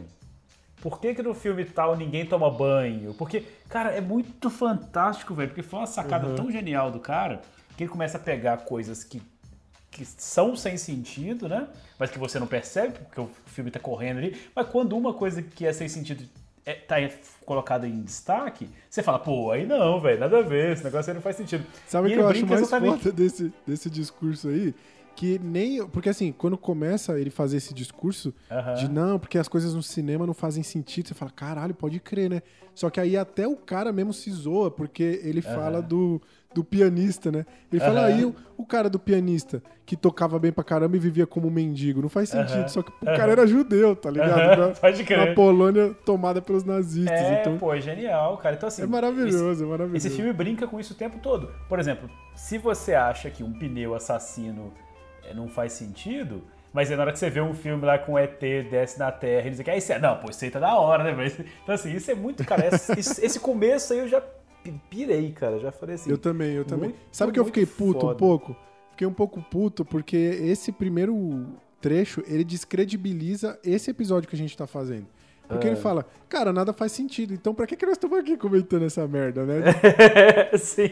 Basicamente, ele anulou esse episódio do Nobodycast. Mas a, gente, mas a gente não tá aqui pra tentar encontrar sentido nesse filme. A gente tá Sim, aqui pra é. propagar esse filme pela existência, para que nossos É. ouvintes tenham conhecimento dessa obra de arte. Mas assim, só pra concluir o raciocínio, é muito doido. Eu sempre lembro, cara, de- da história de um amigo meu que foi pro cinema assistir Matrix. Aí na primeira cena lá da Trinity, que ela começa a desviar de bala, não sei o quê, um cara levanta do cinema e fala assim, pô, que mentirada do caralho, e vai embora, sacou? tipo assim. É Mas isso, é, né, cara, cara? é, é- é aquele negócio que a gente comenta aqui de vez em quando da, da suspensão da descrença, né? Isso vai Aham. variar muito de pessoa pra pessoa. Então, por exemplo, uma coisa que incomoda muito vocês no musical, a gente já falou disso, é o lance da Aham. pessoa começar a cantar do nada. Então, cada pessoa tem o seu limite dessa suspensão de descrença, Sim. né? E aqui o cara já estabelece, ele já fala, olha, nada no cinema faz sentido e esse filme é uma homenagem a, a- a essa parada de não fazer sentido, né? Então, mano, aqui ele já me ganhou foda, assim. Aquele, Como é que é a expressão que ele usa? No, no reason, né? No reason. No, reason, né? No reason. Exatamente. Sem é razão um- nenhuma. As coisas não precisam de ter razões, de, de ter É razão. um discurso preparatório para o que está por vir. Exato. Eu, eu, eu achei incrível que essa introdução. E, a, e aí a gente tem esse cara que. Ele não tem nome no, no filme, né? Eu vi aqui no, na- no, no Google, no- quando você procura o cast do filme, chamam ele de accountant, né? Tipo, Aham. o, o contador, Contador. Mas não é bem um Contador. é um, um cara, um executivo, né? Aham. Ele tá entregando aqui os, os Binóculos. binóculos para esses telespectadores. E aí eu queria perguntar para vocês. Ele é um como vocês- assistente, né? É, co- como vocês entendem esse- essa figura aqui? Quem é ele? Assim, se a gente for analisar aqui, essas pessoas são os. os... Ele é o lanterninha do cinema, né? Cara, eu nem sei, sabe, velho? Eu acho que ele é um cara, assim, que tá tentando fazer o, o job dele bem feito, né? Independente do que é. E ele se vende, né? Porque, obviamente, ele tá fazendo uma parada dele que ele meio que não concorda muito, ele tá se fudendo. É como se fosse, assim, um cara que, que tá querendo muito trabalhar, fazer bem feito uma coisa, mas que ele não, não concorda, sacou? Tipo, ele tá Entendi. assim, cara, não faz sentido, eu tô aqui. Então eu acho que por isso que eles meio que colocam ele como esse cara, o contador, sabe? Um- é um, um profissional assim meio não específico, sabe? Colocam ele dessa forma. Mas é viagem minha aqui. Eu entendo, eu entendo ele dessa forma. O tempo todo ele tá com a cara assim, meu irmão, que porra que eu tô fazendo aqui? Mas ele, tá- ele vai fazendo, ele faz bem Ó, feito. eu sabe? tenho uma teoria que eu vou, a gente vai conversar mais pra frente, tem uma cena em particular que me faz pensar isso, mas eu acho legal que quando ele entrega o binóculo pras pessoas, que são os telespectadores, poderia ser praticamente um óculos 3D, imagina aquele cara no- na, na entrada da sala de cinema, né? É o óculos aham. VR, né? VR. É o VR, o VR. É, e aí, é. quando as pessoas viram ali pro deserto, com olhando já no binóculo, é muito, é muito louco o diálogo, né? Porque a galera fica aqui, tá, mas esse filme vai ser preto e branco ou vai ser colorido? Começam uns Aham. comentários assim, né? Aham. Tipo, ah, já, já começou? Vocês estão vendo alguma coisa? Aí o, o, cara fala, não, se você prestar atenção, você consegue ouvir o barulho do vento e tal. É. Maravilhoso. É porque o moleque fala assim, ih, tô vendo que vai ser esse filme mudo, chato. Ele falou, não, pô, não é mudo não, tem o barulho do vento. O, o- Cara, genial. aí co- começam os créditos, né? O primeiro nome que aparece aqui é o do. É o do. É o diretor, né, que aparece primeiro? Peraí, deixa eu ver É. aqui rapidinho. Cara, mas é muito. Eu, eu achei muito, tipo, Quentin Tarantino as coisas aparecendo, tá ligado? Pra cacete. Muito, Não, esse filme, esse filme ele é todo muito Quentin, né? É, É, o, muito. O, pro- o nome do diretor é Quentin, né? É, Então, nome é por Quentin isso também. Ele Inclusive, fez eu achei tudo. que todos os nomes eram, tipo, falsos, tá ligado? Fake, né? Eu falei, não, essa pessoa não chama isso. Quando Essa aparecem, quando aparecem os créditos, a janela diminui, né? Até pra dar essa sensação de que agora a gente tá na película, estamos vendo aqui o, um filme, né? E o, o primeiro nome que aparece é o do Stephen Spinella, que é o, o ator que, que fez o monólogo no começo, né? Que é esse, esse policial. E é um, Xerife. É o xerife. o, o xerife, ele é um ator muito bom, mano. Ele, te- ele tem um monte de participação em série grande, assim.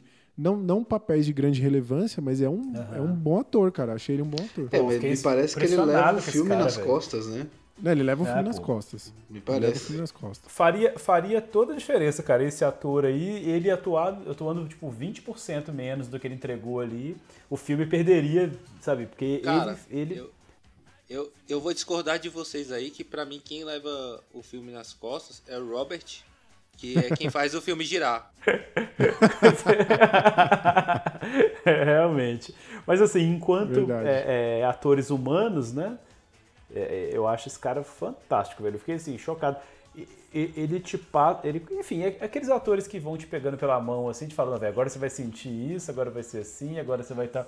Eu achei fantástico, cara. Meu, maravilhoso. Essa, essa é a internet e eu serei seu guia, né?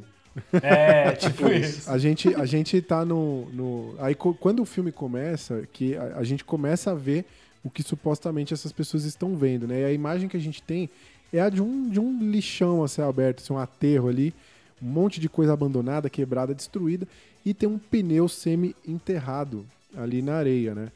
É, e aí tem uma. A, a- gente começa a ver que esse pneu começa a se mexer, aos pouquinhos, com muito esforço. Eu quero.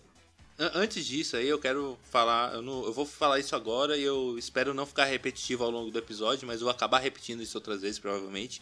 É. Que até agora, e principalmente nesse, nesse shot já assim de cara, pra mim ele mostra, tipo, o tanto que esse filme já acerta na fotografia. Sim. Eu acho a É fotografia desse filme muito velho. maneira. Tipo assim, de- desde o primeiro bonito, shot lá da, da, da cadeira, o carro chegando, as composições, tipo, o shot dos binóculos, tipo, tem uma parada até meio Wes Anderson umas horas, saca? Tipo, um shot centralizado, mas depois ele desenvolve Total. pra outras coisas.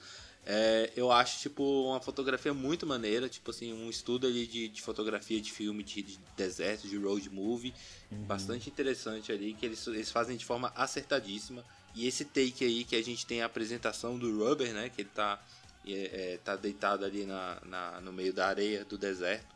Tipo assim, já é, já é de cara um take belíssimo, mesmo Sim. num deserto cheio de sujeira, num lixão, tipo, é um take bonito. Cara, tem umas paradas que ele faz que eu, eu tenho a impressão, assim, né? Tem uma galera que, que ouve a gente aí que manja um pouco de, de audiovisual, então enfim.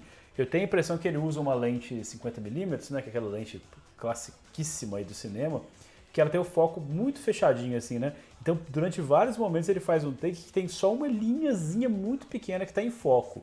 Aí tá, a frente está desfocada, o fundo está desfocado, e tem uma linhazinha no meio focada. Aí você fala, que porra é essa? Aí daqui a pouco passa alguma coisa naquele lugarzinho, sabe, velho? Assim, me dá essa impressão do cuidado mesmo É, que o cara teve de é ficar ali verdade. milimetricamente. Pô, muito bom, cara, é muito bom, tá doido.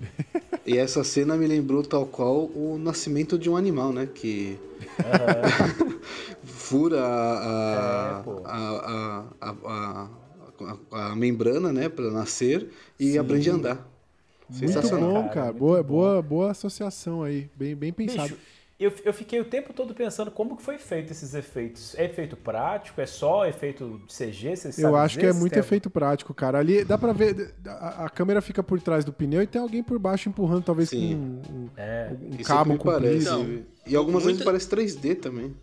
Muitas cenas são feitas com, com efeito prático, né? De, por exemplo, não mostrar o pneu todo porque tem alguém segurando e tal. Uhum. Mas tem cenas ali que você vê o pneu inteiro rodando sozinho. É, tem um- um- uma máquina lá dentro, tipo assim, desenvolveram É. uma máquina e ele usa 3D pra gente não ver a máquina lá dentro. Ah, apagar pode crer. a máquina. Então, assim, é, é uma combinação. Na hora que ele treme efeitos. também deve ser um efeito no, na, no 3D, É, né? Eu imagino que, de- que deva ser uma máquina. Acho que seria Pode mais fácil crer. fazer com É, uma tem- máquina. Algo tem que justificar esses Me 800 mil pareceu, dólares. me aí, né? pareceu Cara, 3D, cara, isso Eu, daí. eu tô, eu tô Mas é falando muito bem be- feito, Não, cara. Eu, eu, A verdade, a verdade, a gente tá discutindo isso aqui, a gente tá falando besteira. Porque isso é Robert, o melhor ator desse Melhor filme. ator. Cara, eu tenho que falar, velho, essa cena dele acordando e ele levanta e anda e cambaleia e cai Aham. e levanta e anda e cambaleia e pô, cai. maravilhoso, velho. É, qual Cara, um animal recém-nascido. É, é um pneu, velho. É um pneu. É e eu achei muito melhor atuado aí, ó, do que Birdemic, do que o The Room, Aham. do que. que mais? Ah, porque é tudo. Qualquer coisa. qual- tu- Qualquer tudo que a gente coisa. discutiu É, aqui até bom, hoje. cara. Ô, o, o pneu tem mais emoção do que o Dolph Lambert. Lambert, Lambert, Lambert. Pô, não, aí eu achei que você- começou a elogiar e já parou. Não, aí eu tenho- mais tenho que emoção que o Dolph contigo. Aí eu tenho que concordar contigo. Mas eu acho foda que, assim, se você substituir esse pneu nessa cena por uma pessoa, por exemplo, a gente teria aqui aquele take dramático numa mão, né? Começando a mexer devagarzinho, assim. Aham. Então é, é- cara, é realmente muito doido. E o mais foda é. que eu tava pensando assim, tá, pera. Enquanto eu tava assistindo, eu pensava, beleza, o pneu ganhou vida aqui. Mas por quê? Tipo, isso é um demônio? O que que é? Só que aí eu lembrava, toda hora que eu tinha um questionamento, eu lembrava do discurso no começo, de tipo, Não faz sentido. não, não importa, tá ligado? Não, É, o pô. pior, o pior é que o diretor É colocou esse bom. discurso no começo justamente porque ele não queria ter que ficar respondendo essa pergunta de por que, que o pneu tá vivo. Exatamente. Pois é, cara, e, e isso, isso aí foi a maior jogada que, que ele fez, cara, porque torna a coisa toda genial, saca? Tipo, esse pneu, se ele virasse uma, uma salsicha de uma hora pra outra, sacou? Assim, pá, virou uma salsicha. Acabou, mano. O cara já falou no começo, não tem razão, não tem sentido. Você vai É ter verdade. que encarar isso aí. E aí te, te, te traz pra uma imersão que você começa a se importar com o pneu, né? Saca? É muito Exatamente. maluco, velho. É a tal da suspensão da descrença aí que você sempre fala, você começa a se importar com o pneu, você começa a ficar, pô, mano, e aí, levanta aí e tal, não sei o quê. É muita piração, cara. É muito doido. Aqui a gente tem uma- um plano bem longo, né? Que mostra essa jornada de descobrimento do pneu, porque ele não apenas começa a, a- ele vai aprendendo a andar, vamos dizer assim, a rolar, né? Como ele vai descobrindo suas habilidades. E como é que ele descobre essa habilidade? Aqui é um momento brilhante do filme, que eu quero discutir com meus caros colegas aqui, porque ele começa a fazer o que se espera de um pneu. Ele começa a rolar por cima das coisas, né? Primeiro ele vê uma garrafa, aí ele aos pouquinhos vai lá e amassa a garrafa. Na sequência ele vê um escorpião. E aí ele vai e amassa o escorpião. E aí você pensa, opa, quer dizer que ele tem um gostinho, ele tem um quê de psicopatia ali, né? Já. Vou, não, vou discutir isso daí. O pneu ele é isento de, de emoções aí, de, de questões de certo e errado. Ele, ele é um ser que de repente ganhou vida. Não foi ensinado ética pra ele. Ele não sabe que ele não pode amassar o escorpião. Não, É mas, verdade. mas é mesmo, é isso mesmo. Na Cara, é verdade, muito- ele só tá, propa- ele tá eliminando as pragas, né? Ele tá ajudando a controlar. Não, pode Muito ser bem, tudo isso. bem. Mas ao mesmo tempo eu acho que tem uma coisa muito bacana nesse filme, cara. Agora assim, pô, é foda que a gente se pega discutindo de maneira séria coisas imbecis e às vezes discutindo de maneira imbecil coisa séria. Mas aqui vamos tentar fazer nosso papel. Cara, chega uma hora que ele começa a fazer uma coisa que o ser humano mesmo faz, que ele assim, o bebê nasce, ele não sabe até onde que ele vai, né? O bebê nasceu. Aí o bebê, tipo, toca numa coisa e fala, ah, tá, aqui não sou eu mais. É a mãe, né, enfim, o- quem- os adultos ali. Isso é importantíssimo para a criação do ser humano, porque ele começa a perceber onde ele acaba. Onde ele acaba, onde começa o outro. Aí o bebê vai e pega um negócio e taca no chão. Sacou? Ele vai testando e é isso que vai formando nosso caráter. Se não tem em algum momento da vida alguém ali ou alguma regra, ou coisa para dizer que matar é errado, o bebê não vai saber, né? O bebê, a gente aprende isso com, com o tempo. Justamente. pode entrar numa corrente filosófica aí que diz o contrário, cada um fala uma coisa. Mas o que o Robert faz aqui, que é o, o Robert, ele vai testando até onde ele vai. Então, na hora que ele esbarra na, na garrafa de vidro, ele fala, pô, peraí, tem um negócio estranho aqui. Será Não que eu consigo passar por cima?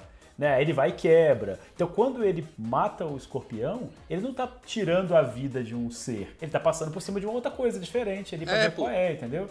Ele tá Então ele testando tá- os limites dele porque ele não é É. quadrado. É, nossa, mano.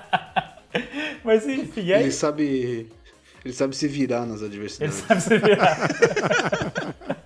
Eu acho que o, a intenção do diretor não é nem entrar nesse mérito, porque eu acho que aqui esse começo. Não, o pior É que eu um- acho que era Eu entrar acho nesse que é método sim, sim. Roari. Eu acho não, que é- cara, é- eu acho que é um espelhamento do que seria um filme do Jason, saca? Ele saindo de dentro da água e foda-se, irmão. Ele vai passar Ah, por cima não, do que. cara, eu acho que não é não, o velho. Jason Pelo ele só mata jovens com vontade de fazer sexo. É só. Se tiver uma idosa, ele não mata. É verdade. Jason Eu tem acho- princípios. Eu acho, cara, assim, pelo. E aí eu tô assumindo que o filme é foda, tá? E aí, deixa eu assumir aqui. Eu acho que pela construção eles não perderiam esse tempo todo aí pra ser só um bicho levantando e foda-se, não, velho. Eu acho que é uma construção da, da parada dele mesmo.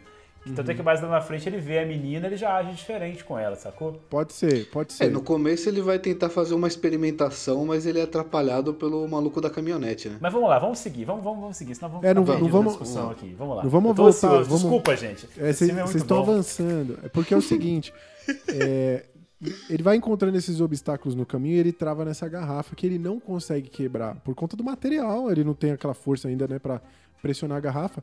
E é aí que o filme pega o seu cérebro e chacoalha mais uma vez. Porque você descobre que esse pneu, diferente do que você poderia imaginar, que ele vai atropelar as pessoas, passar por cima das pessoas, como um bom pneu assassino, né? Ele, na verdade, tem poderes telecinéticos. Né? é Ele explode as coisas com os poderes de Psionicos. sua. Supostamente. Como é, o Bruno? Psionicos. Poderes psionicos. Tem até é, o fica cara essa até corrige. discussão, né? Fica essa discussão no filme lá, né? Se é telecinético, se é telepático, se é. te- Enfim. Sim. Ele é o professor Charles Xavier aí, né? Tipo, co- praticamente ele explode as coisas com a sua mente. E isso é muito foda, mano. Isso é maravilhoso. Por quê? Que, você- que, que eu Perceba, achei? ele, não movimenta as coisas, ele Ele destrói as coisas. Ele destrói. destrói as coisas. Sabe o que, que eu achei, cara? Em algum momento que ele começa assim, você que tá em casa aí não vai ver o movimento que eu tô fazendo aqui, mas ele começa a tremer de dentro pra fora e ele vai tremendo mais, mais, mais, até ele quase Assim, chacoalhar. ó. Imagina um pincher nervoso. É, tipo É o pneu. É o Pô, pneu. mas é, é foda, velho, que eles conseguem passar a sensação do, do pneu se concentrando, velho. Vai, Sim. pô, vai tomar no cu. É uma É atuação muito boa, pô. Sim. É muito Pra bom. um objeto E inanimado. o som, o som ele vai subindo assim gradativamente, É, vai causando aquela cara, é tensão que você não sabe o bom. que vai acontecer. Aí de repente explode, é sensacional. E aí nessa hora, eu achei que era uma coisa tipo de mover as partículas, sei lá, sabe? Tipo, que ele fazia um movimento e aí criava uma, uma energia e aquela energia bateu na garrafa e estourou. Só que depois você vê que não, é só poder de concentração dele mesmo, que ele consegue mirar no que ele quiser e explodir. Cara, eu falei, meu irmão, que negócio doido. É muito velho. foda. E é- eu- eu acho que ele tem uma outra semelhança com o The, o, o The Room, não, o Butch Boy. Que, como o Bruno falou, vai, vai, vai sendo gradativo. Primeiro você estoura essa garrafa, ele estoura essa garrafa e você fica, caralho, que porra que aconteceu aqui? Você fica meio, não, pera, o que, que, que rolou? Né? E aí o filme vai avançando e as coisas absurdas vão acontecendo. Igual no Butch Boy, que você fica naquela, não, ele, pera, ele não socou a criança no cu, não, pô. Não, pera. E aí quando você vê, realmente você está dentro dessa história. Cara, Mas ele, ele não soca o cachorro primeiro? Ele soca o cachorro primeiro você fica, não, ele não fez isso não. Aí depois é uma criança que some. É muito bom. Eu queria dar parabéns aí pra ambos os filmes nessa situação, porque, tipo assim, isso é, é o beabá de cinema, que é uma apresentação bem feita de personagem, saca? De você Sim, entender de é. cara o que, que é o personagem e o que, que ele é capaz de fazer. Tanto o Butch Boy quanto o Rubber aqui no caso, eles mandam muito bem nisso daí, que é essa construção que muito filme, que é o mínimo, e muito filme não faz. Muitas vezes você assiste o filme inteiro sem entender o que, que o personagem é, o que, que ele tem que fazer, qual que é o propósito dele, saca? Tipo, não ter uma boa apresentação do personagem não significa uma, uma apresentação longa, não é contar uma história. É deixar claro, saca? Tipo assim, de acordo ali com o que você vai construir depois, o que, que você tá fazendo. Cara, essa galera, Quentin Dupier, fez o dever de casa. É muito bom. Cara, e aí eu ia falar, fazer esse link do Bot Boy rapidão aqui, que é o seguinte, é, é, quando você... Eu, eu sou muito pirado nisso, velho. Quando você tá assistindo um filme, eu até comentei antes aqui do, do- é, nos bastidores aqui, né, com, com os caras, quando um filme consegue te levar a ter uma emoção assim, que por exemplo, às vezes você vê um filme que você chora, só que às vezes você não chora não é por causa do que você chora porque você já tá querendo aliviar mesmo, e acontece uma coisa triste, você aproveita e vai embora. Mas quando o filme te tira do seu lugar de conforto e te faz sentir uma coisa que você jamais pensou em sentir, como por exemplo Seven, né, que tem a cena lá que você te leva a cometer um pecado, né, que você quer matar a pessoa. Aí tem os filmes lá do Las Von Trier, que não sei o quê. Nesse filme aqui e no Bot Boy, eu achei muito doido, porque o cara te coloca no limiar ali de falar assim, por exemplo, no Bot Boy, pô, mano, o cara vai enfiar uma criança no cu, velho, isso tá errado, não pode fazer. Só que ao mesmo tempo você fica, não, pô, mas tem- isso, tem, isso tem a ver com o universo do filme. Sabe, ele te tira assim da sua. Sim. Você não consegue raciocinar como você raciocinaria numa situação normal. Esse, filme do Huber, por exemplo, tem hora que ele passa em cima do, do escorpião. Aí eu fiquei, pô, velho, que viagem, vai matar o escorpião, bicho. E é tão bem feita a cena que você fala, parece que mataram o escorpião de verdade, né? Só que quando você vê um filme que tá dando tiro na cabeça de uma pessoa, você já não se incomoda, né? Porque assim, você tá acostumado já. Então eu acho muito foda quando o cara faz isso, velho. Ele te pega aqui, te bota num lugar onde seu, seu, seu organismo não tá acostumado a vibrar, saca? Aí você fica incomodado, cara. Você fica assim, cara, eu tô Sim. achando isso bom, tô achando ruim. Mano, isso aí pra Ô, mim é genial. O que eu cara. acho mais fantástico é que o diretor ele tem total ciência de como manipular o telespectador e Aham. ele sabe exatamente o que, que a gente vai pensar. Porque na Aham. sequência a gente tem um diálogo da galera que tá assistindo e eles discutem tudo o que você estava pensando até aquele momento. Você tava. Não, peraí, o, o- o- ele, tem um, ele tem poder, ele fez com a mente, ele não sei o quê. É Aham. exatamente o que você pensa. E o que eu acho mais fantástico é que a galera fica discutindo, não, ele quebrou com a mente, ele não quebrou com a mente. Aí uma mina pega e fala assim, ô, vocês precisam ficar comentando tudo em voz alta aí, né? Então é tipo, é um cinema, tipo assim, a galera tá no cinema e a pessoa muito tá, tá atrapalhando a experiência ali, cara. Genial. Você que tá em casa aí, talvez você não tenha, não tenha conseguido, e não assistiu o filme, obviamente, não esteja conseguindo imaginar a cena, são um grupo, sei lá, de umas 10, 12 pessoas, em pé, no meio do deserto, com um binóculo, a- assistindo um filme como se ela estivesse no cinema. Então, assim, tudo isso que a gente tá falando é Parecia isso, a pessoa tá... um... Parecia um teste nuclear, que eles assistiam assistir É. um teste nuclear. não é um Exatamente, teste- exatamente. É um Então, deserto, assim, um negócio mó nada a ver, tipo, tudo é de binóculo. doido. E as pessoas se comportam como se elas estivessem na sala de cinema. É, né, assim. tanto, tanto que a gente tem aqui um cara que tá gravando, né? E aí alguém Aham. chama a atenção dele, fala, pô, você não pode gravar, cara, isso é pirataria. é muito bom, velho, é muito bom. Aí ele, cara, ele fala, não, pô, mas eu só queria mostrar pra minha mulher, porque ela não pôde vir. Mesmo, mesmo assim é legal. É, mas isso é legal, desliga isso aí. É, maravilhoso. e o, o que é mais legal aqui, ele, é, a gente vai ver o, o, o Robert, né, que é o pneu, estourando uma latinha aqui na sequência. Não, o Robert é o ator, você tá sendo. Ah, é verdade, perdão, aí. o Huber, Huber, é, Huber o Robert é, é o, o- é o- é, o o ator. A- a- e depois que ele estoura a latinha também com o poder de sua mente, se não me falha a memória, até então não estava tocando música. E aí a gente tem um- uma, um- uma sequência de imagens longa dele viajando, né? Dele seguindo a É jornada dele e toca uma, toca uma música, toca uma trilha aqui que fala sobre se sentir solitário. Então a gente já tem aí uma, um dilema do personagem, porque ele se sente só, né? E a gente vai ter um reflexo disso mais pra frente no filme. Afinal de contas, ele é o único, né, da, da, da espécie dele, né? Exatamente. Cara, é. E falando em música, tirando essa música aí logo no começo, O resto do, do- da trilha sonora do filme parece que foi feito com um teclado Cássio. Só. É, é. Tem uma hora que ele rola umas coisas meio Stranger Things, assim, né? Aqueles... sim. Mas a A maioria trilha- é, é Mas o resto é tudo tecladinho Cássio, vai lá Não, inclusive deve ter sido o próprio Quentin que fez a Foi o sonora, Edinaldo, foi o é. Edinaldo Pereira que fez. Edinaldo Pereira. Foi, foi feito pelo Quentin e eu esqueci aqui quem era a outra. Ele tinha uma outra dupla famosa aí que ele convidou pra participar e só um dos dois foi. Porra, agora eu vou ter que pesquisar aqui. Que doido, velho. Vai, Aí, vai pesquisando tudo, aí, mano. Carlos, que a nossa audiência está sedenta de informação. aqui. Maravilhoso. Cara, e aí eu vou fazer um último comentário, sem querer. Último não, né? Que eu vou fazer vários ainda, mas só um pequeno parênteses. Sem querer, eu fui assistir esse filme, eu tava no computador que normalmente eu, eu- eu- eu trabalho aqui e tal.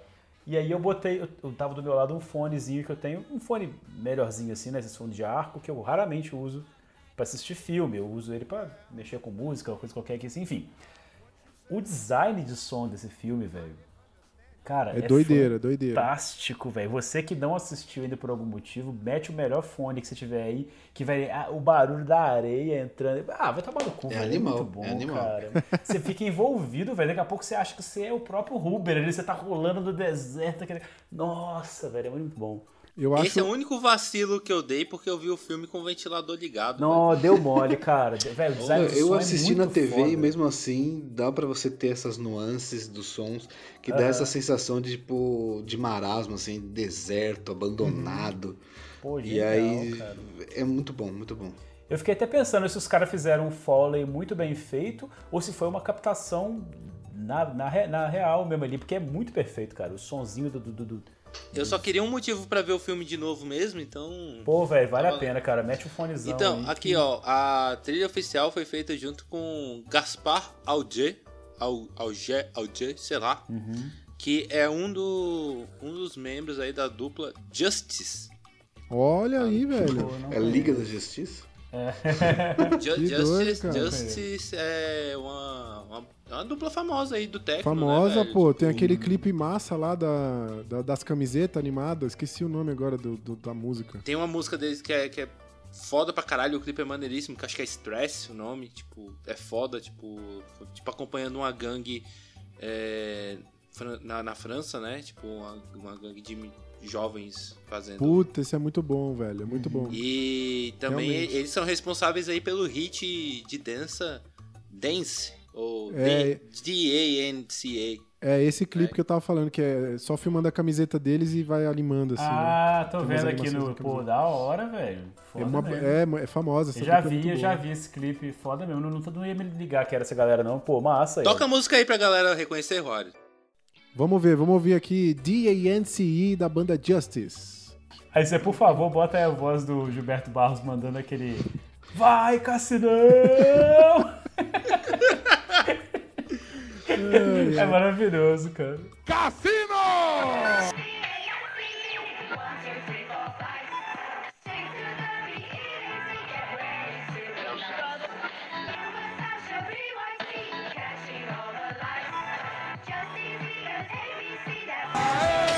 ます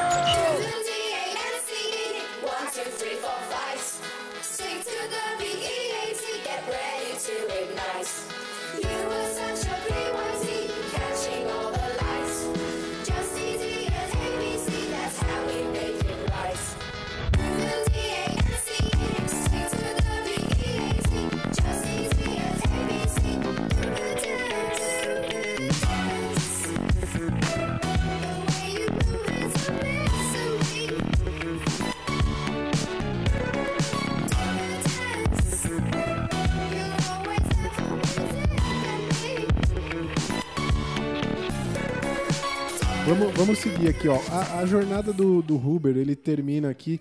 Eu acho, eu acho boa essa cena também, porque ele, ele para numa árvore, né?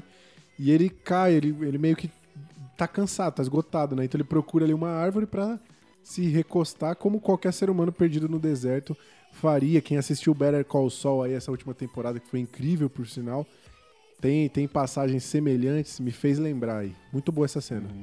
Muito bom, cara. Muito bom, velho. Mas aí. Aí ele depois para pra tomar uma aguinha. É, ele bebendo água é genial.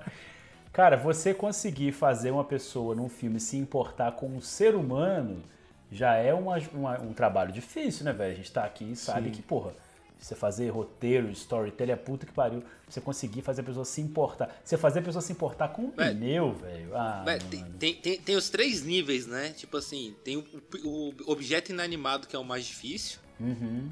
Tem o ser humano, que é o nível básico. E tem o cachorro, Aham. né? Que todo mundo se importa com o cachorro, independente É. do que ele tá fazendo. Foda-se o que ele Cachorro- fizer, né? Todo mundo. Se você quer que as Se pessoas se for- importem com o seu filme, faz filme de cachorro. Se Pois for um é. labrador, então. É, já era, né? E, É e- e não é um objeto inanimado antropomórfico, né? Como a gente aprendi com vocês aqui. Pois né? é, não é, não é o bonequinho do Power Rangers, né? Não é, É. não é o Buzz Lightyear. O... Pois é, é um bicho, um objeto sem. Enfim, cara, vamos lá, senão eu vou ficar uma hora falando disso aqui. De- É um depois pneu, aqui- velho. É um pneu. O, o Huber ele acorda e vai, ele segue viagem, a gente depois vai ver o que, que ele vai fazer. Ele começou a corta- circular de novo? Ele começou a circular de novo. Corta pra uma cena, corta para uma cena do cara engravatado aqui, né? Ele vai onde estão esses telespectadores, eles estão dormindo ali, estão todos agasalhados. E esse cara mete a mão no bolso de algumas pessoas e cata um dinheiro, né? E aí eu entendi a referência. Porque esse cara, ele é o, o executivo do estúdio, sacou? Que, Aham. tipo assim, é uma crítica aos Ele é o estúdios distribu- que, que fa- distribuidor do, do, do filme. é, é, o- é o- é o cara que faz, eles fazem filme ruim, fa- o estúdio Aham. faz filme meia boca e tal, e ele quer ter o dinheiro e foda-se, sacou? Aham. Então é uma crítica fodida ao... Porque e- eles estão... O filme todo é uma crítica a esse gênero do, do, do slasher, né? Do, do Ou, assassino ou e tal. seja, o, o filme, o- pra quem assistiu esse filme no cinema aí, gastou uma grana lá, o filme tá. O, ele tá, o estúdio tá roubando o seu dinheiro com esse filme bosta. Exatamente. E, e aí, mais uma vez, cara, eu volto lá na ideia que eu falei que esse cara, tipo, ele tá ali até assim com uma expressão de que, pô, velho, nem sei se, né, se, se é- mas é isso aí, velho, meu trampo é esse, eu vim aqui. Tanto é que ele pega de umas três pessoas assim e já vai fazer outra coisa. Eu fico viajando, fiquei fritando nisso, sabe? Que ele é o cara que tá no mercado, ele tá vendido, ele tá fazendo coisa que ele não concorda, mas, mano, é meu trampo, vou fazer É, eu entendo que é o, é o. é- porque assim, a crítica não é propriamente ao, ao o filme Huber, né? E Aham. sim ao, a vários filmes do gênero que, re- que pegam qualquer objeto, que repetem a fórmula Uhum. e que catam o dinheiro da galera e não tem preocupação nenhuma com qualidade, né? Então eu É. acho que é uma crítica, tanto que no final a gente vai ver pra onde que, que a história vai, né? Pra, pra É. que, pra que lugar vai terminar. Mas o. Vamos dar sequência aqui, então. O cara. É, é, todos o, toda a audiência que estava dormindo aqui, essas pessoas ficaram ali, perderam o que estava acontecendo, mas tem uma pessoa que estava ligadíssima, que é um senhor numa cadeira de rodas. Né, isso Sim. também é muito importante, nós vamos ver depois o porquê. É porque ele não dormiu, né? Ele ficou a noite inteira Oh. acordado. Exatamente, exatamente. O, o rubber é um pneu. E esse senhor tá numa cadeira de rodas que tem quatro pneus. Pneus. Pneus. Coincidência? Ou não? É, não sei, pode ter alguma relação, será? Eu também não prestei atenção que tá escrito no boné dele lá, eu também não prestei muita atenção. É, tinha alguma coisa, alguma Tinha mensagem. alguma coisa que- escrita lá e tava rasgado o boné, que ele tá bem usado aquele boné. Mas aí o que que acontece? A, o cara, ele tá ali prestando atenção e a galera fala, e aí, o que que tá rolando? Aí começam a vir pra perto dele pra ele explicar ali o que que a galera perdeu, né? Então, é, depois a gente vai, vai entender melhor isso aqui, mas é um personagem importante.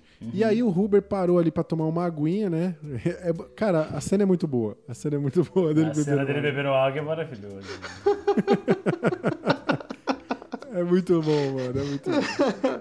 Ele, ele continua. O Huber bebe a aguinha dele, continua avançando. Ele vai encontrar um coelho aqui, estoura o coelho. As cenas são muito boas, né? Porque dá um close no rosto dele, no rosto do coelho e tal. Parece esses faroeste, né? Que um tá segurando a, a- a É. pistola, assim. Não, tipo, mostra a respiração dele, cara. Mostra a respiração É, dele é e do coelho. De novo a questão da fotografia e de, de edição também nesse caso e do, da trilha sonora, né, que vai aumentando ali pra criar essa questão de, de, de tensão. E depois do coelho a gente tem uma que eu acho uma sacada do caralho que é com O que é corvo, com né? corvo. Corvo. Que eu acho Aham. maneiríssimo, velho. Que tem um É. take que, tipo assim, é vendo através do rubber, tipo assim, como se Aham. fosse uma mira, saca, no corvo. Aham, aham. Porra, são umas sacadinhas pequenas, mas geniais desse É filme. fantástico, é, fantástico. Realmente muito bom.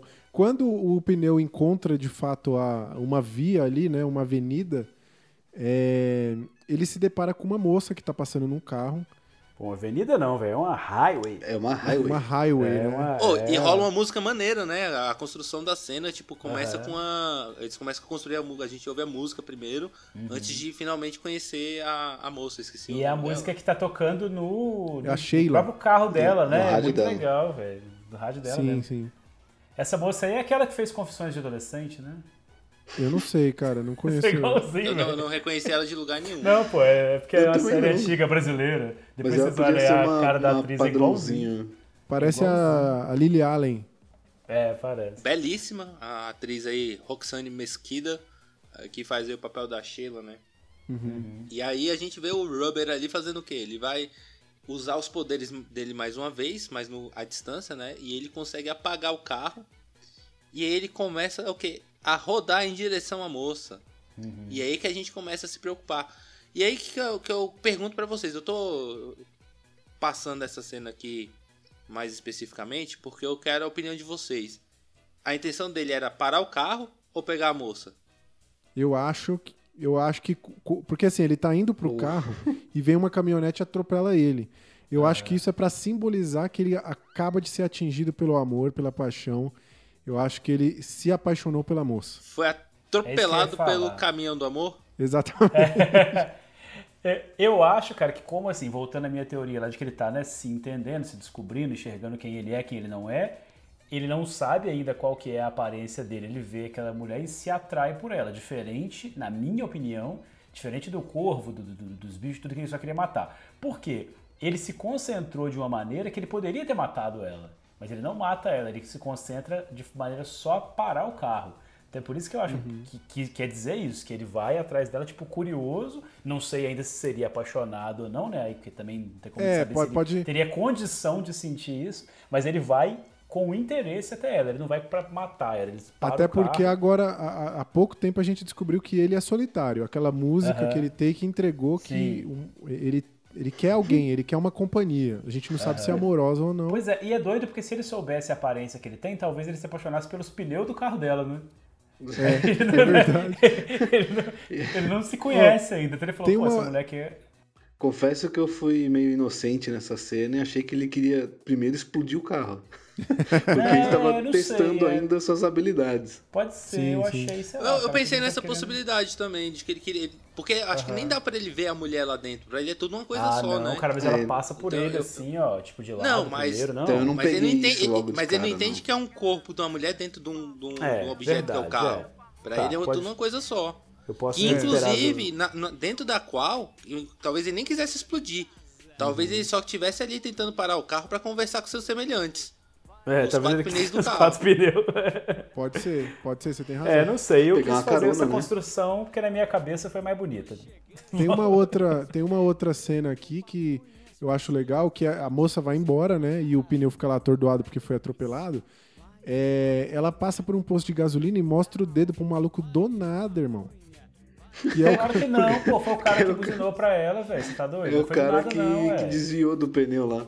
É, pô, Mas ele é- buzinou Cara, porque, pra é porque ela, ela tá lembro. parada, ela tá parada na, na, na estrada por causa do rubber e o cara passa cortando, tipo assim, É, o cara Ah, passa tá. milhão. passa voado do, do é, lado dela, saca? O cara assusta com o pneu, taca o pneu longe e bam, dá uma desviada nela. Ela ficou puta. Não ela vê o lembro cara nem se lá ele buzina pra ela, se acho que ele até buzina, coisa assim. É, então, eu fiquei meio confuso. Fiquei, oxe, caralho, por que, que ela tá mostrando o dedo pra esse cara aí do nada? O Mas cara é mó, mó coroa Não, de repente bonitão, o cara né? tinha. não, a gente não viu, mas de repente atrás da caminhonete tinha um adesivo Bolsonaro 17. Cara, tem toda... Aí, e, cara, é Tem muito toda comum a caminhonete pinta. com essa bosta desse adesivo e eu daria dedo também, então. O cara tem toda a pinta que é o Harrison Ford de segunda mão aqui.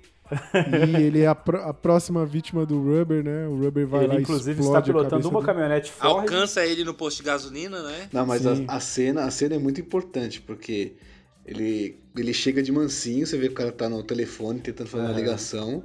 Aham. E aí, quando ele tá, liga o carro, ele senta no carro pra ligar o carro, quando ele olha pro lado, ele vê o pneu. E aí você vê, você vê no, na- no reflexo do, do, do óculos É dele. muito bonita essa cena. Mano, é cara. muito É muito bom, é muito bom. É muito É, louco então, isso. É E aí ele fica, aí. ele fica travado e de repente você É por causa disso aí que eu fiquei Cabeça fritando nessa explode. ideia. Porque o Rubber, na minha cabeça, ele já tá se vingando porque o cara esculhambou com a menina, entendeu? Tipo assim, então é viagem minha. Eu acho que com ela ele tinha um interesse e com esse cara ele tava puto. Pô, esse cara que me atropelou, que aqui, Sim, então, ele, já, ele já tá com, É já aí. com outra abordagem. E é legal porque quando ele sai do posto de gasolina, ele vai andando pelo meio da rua e passa por um caminhão de, de- da, da polícia, um carro da polícia. Aham. E aí, cara, eu na hora eu pensei, porra, que bizarro, né? Porque, tipo, ele é completamente imune, mano. Ele pode passar de boa, ninguém nunca vai achar que ele é um... Um pneu andando sozinho. O pneu que É, o acabou pneu. de cometer um crime, Né- né- mas é o pneu. Nessa cena eu pensei, cara, eu tô muito curioso pra saber como vai alguém vai descobrir que o Huber é o, é o assassino, tá ligado? Tipo, nesse momento eu falei, caralho, eu quero muito saber qual o caminho que isso vai tomar. É, o Huber, então, ele vai lá pra um hotel, que é onde tá hospedada a nossa musa aqui, né? A- a- a Sheila. E aí tem um momento onde o Huber entra ali no, no quarto que ela tá hospedada e vê ela tomando um Momento banho. bizarro porque ela deixou a porta do quarto aberta. Bizarro. Exatamente, exatamente. Num deserto, no meio do nada. Só Estados, Eu acho que ela Estados deixou a Unidos. porta só, tipo, destrancada. Ele que, que empurrou, não foi, não? É, ele realmente. Aqui ele fica ainda mais fascinado por ela, né? E é muito Cara, louco aqui, que. a- a- aqui a gente entende que ele tá de fato apaixonado, né? Porque é a primeira vez que ele encontra alguém e não mata, né? Então Sim, rola sim. uma fascinação, rola- tem um fascínio ali. De, Aham. Além do claro ali, eu acho que uma é propositalmente, porque ela podia estar só vendo televisão, ela podia estar fazendo qualquer coisa, mas propositalmente ela tá tomando banho pelada, porque é uma crítica ali do diretor ao segmento de filme de terror ali que sempre Sim. precisa de, de, de algum tipo de nudismo. Aham. E aí vem a parte mais massa ainda em cima disso, porque enquanto ele tá vendo ela pelada, a gente ouve a voz da audiência falando, tipo, não, peraí, ele, ele tá, vai, tá vendo ela pelada, saca? Tipo assim, a, a audiência começa a criticar. E aí Aham. alguém solta, ah, mas ela nem é tão boa assim, tipo, nem pô, ela tá de costas, tipo, Aham. essa bunda seca aí nem é nada. E a outra pessoa fala, ah, porque você não viu os peitos dela, saca? Aham. Tipo, que, que é um puta de um clichê de filme de terror, de slashers, né, de filme de terror, que é as mulheres do peitão, saca? Tipo, siliconada, coisa de americana aí. De- demonstra uma crítica muito maluca, né, velho? Porque, tipo, você tá mostrando uma pessoa ali nua que, que, que só tá ali, e aí a galera começa a criticar o corpo da mulher, velho. É um negócio, sabe? Então, Tipo, é. é. uma, é, uma, é, uma- é uma crítica do filme a esse comportamento, né? É. Pô, a mulher duas- tá ali, duas- ah, eu, pô, essa mulher... eu discordo, discordo. Ele só queria. Eu tava interessado nas curvas. Meu Deus do céu. Nós vamos até o fim desse jeito, viu, mano? Que desgraça. Vamos ver quem vai fazer a pior piada aqui. Vamos ver até o final. Não, é, ele gostou dela porque ele viu que ela tinha um pneuzinho. Tem, tem du- tem duas falas que eu gosto muito da audiência aqui, que uma é a- aquela senhora negra, que inclusive na, na o nome da personagem é Senhora Negra, né? Não tem- ela não tem um nome. Ela, ela fala assim. E aí, será que o pneu vai se dar bem, hein, galera? Porque, tipo assim, nesse ponto, a audiência, assim como a gente, ligou foda-se já. Tipo, ninguém tá mais preocupado. Pera, como assim o pneu abriu a porta? A gente tá, e aí, mano, será que o pneu vai se, vai se dar bem? Não, e a é, pô, outra se fala- envolveu, né, cara? Não, é a outra fala que eu gosto muito é o nerd aqui que fala: essa é a primeira vez na vida que me identifico com um pneu. Então, Cara, é eu gosto bom, demais. E, e o único cara que não tá. que não tá é, é, fazendo comentários ali, que tá bem atento, é o cara da cadeira de roda, né? Então, vale reforçar ali, que ele é o único Uhum. ele que já- tá ali compenetrado, Ele já prestando sacou atenção. que tem alguma coisa além do normal ali rolando, né, então. Exatamente. As, as jovenzinhas aqui ficam reclamando que a galera tá atrapalhando ali, né? E os caras falam, ah, vai procurar um canto aí, igualzinho no cinema, mano. É, que é Aham. treta de cinema, os caras mandando os jovens irritantes sentar mais longe. Os incomodados que se mude, né? Os incomodados que se mude, exatamente. É, eu acho fascinante que na sequência a gente vê a, a, a Sheila no quarto dela, ouvindo um barulho do vizinho e tal. E eu nem me liguei, nem, nem passou pela minha cabeça. Quando mostra, é o Rubber. O Rubber tá num quarto assistindo TV, velho. Isso é genial. Ele tá assistindo um programa de ginástica, né? De exercício. né? É. É porque ele, ele também não tem nem noção do que, que ele quer ver na TV, né? Ele acabou de ligar a televisão pela primeira Não, vez. mas- Ele vê lá um programa daqueles. Ele fala, vou ver isso aqui, isso aqui que é televisão. Numa, né? numa cena mais pra frente, ele tem noção do que ele quer assistir. É, depois. aí depois ele começa a escolher, né? Mas, mas de repente ali nessa cena ele tá vendo um programa de ginástica porque ele quer desenvolver elasticidade, né? É verdade, Caralho, é verdade. Pra ele é um filme de terror, né? Porque a mulher fica falando pra perder pneu e tal. Também pode ser meio. Nossa, Pra ele é uma moleque, experiência não muito boa. Ele vê uns filmes de dança no ventre, é uma coisa meio doida, assim, né? Aham. É, ali ele tá, acho que, fascinado pela mulher, né? Tipo, ele tá conhecendo o que é a mulher, né? Sim, É, sim, isso também. verdade, tem razão, tem razão. A gente vê que outro hóspede desse hotel aqui é o, o, o cara, o executivo, né? E aí ele, ele, Uhum. ele atende a ligação de quem do que seria um mestre. Do que mestre. Pode, do mestre, pode É. ser o estúdio, né? A gente não sabe ainda, mas pode ser ali o, o cabeça do estúdio. Que tá falando pra ele, ó, vai lá, você tem uma tarefa, e ele fala, não, deixa comigo. E a gente vê que ele tem um peru no quarto dele.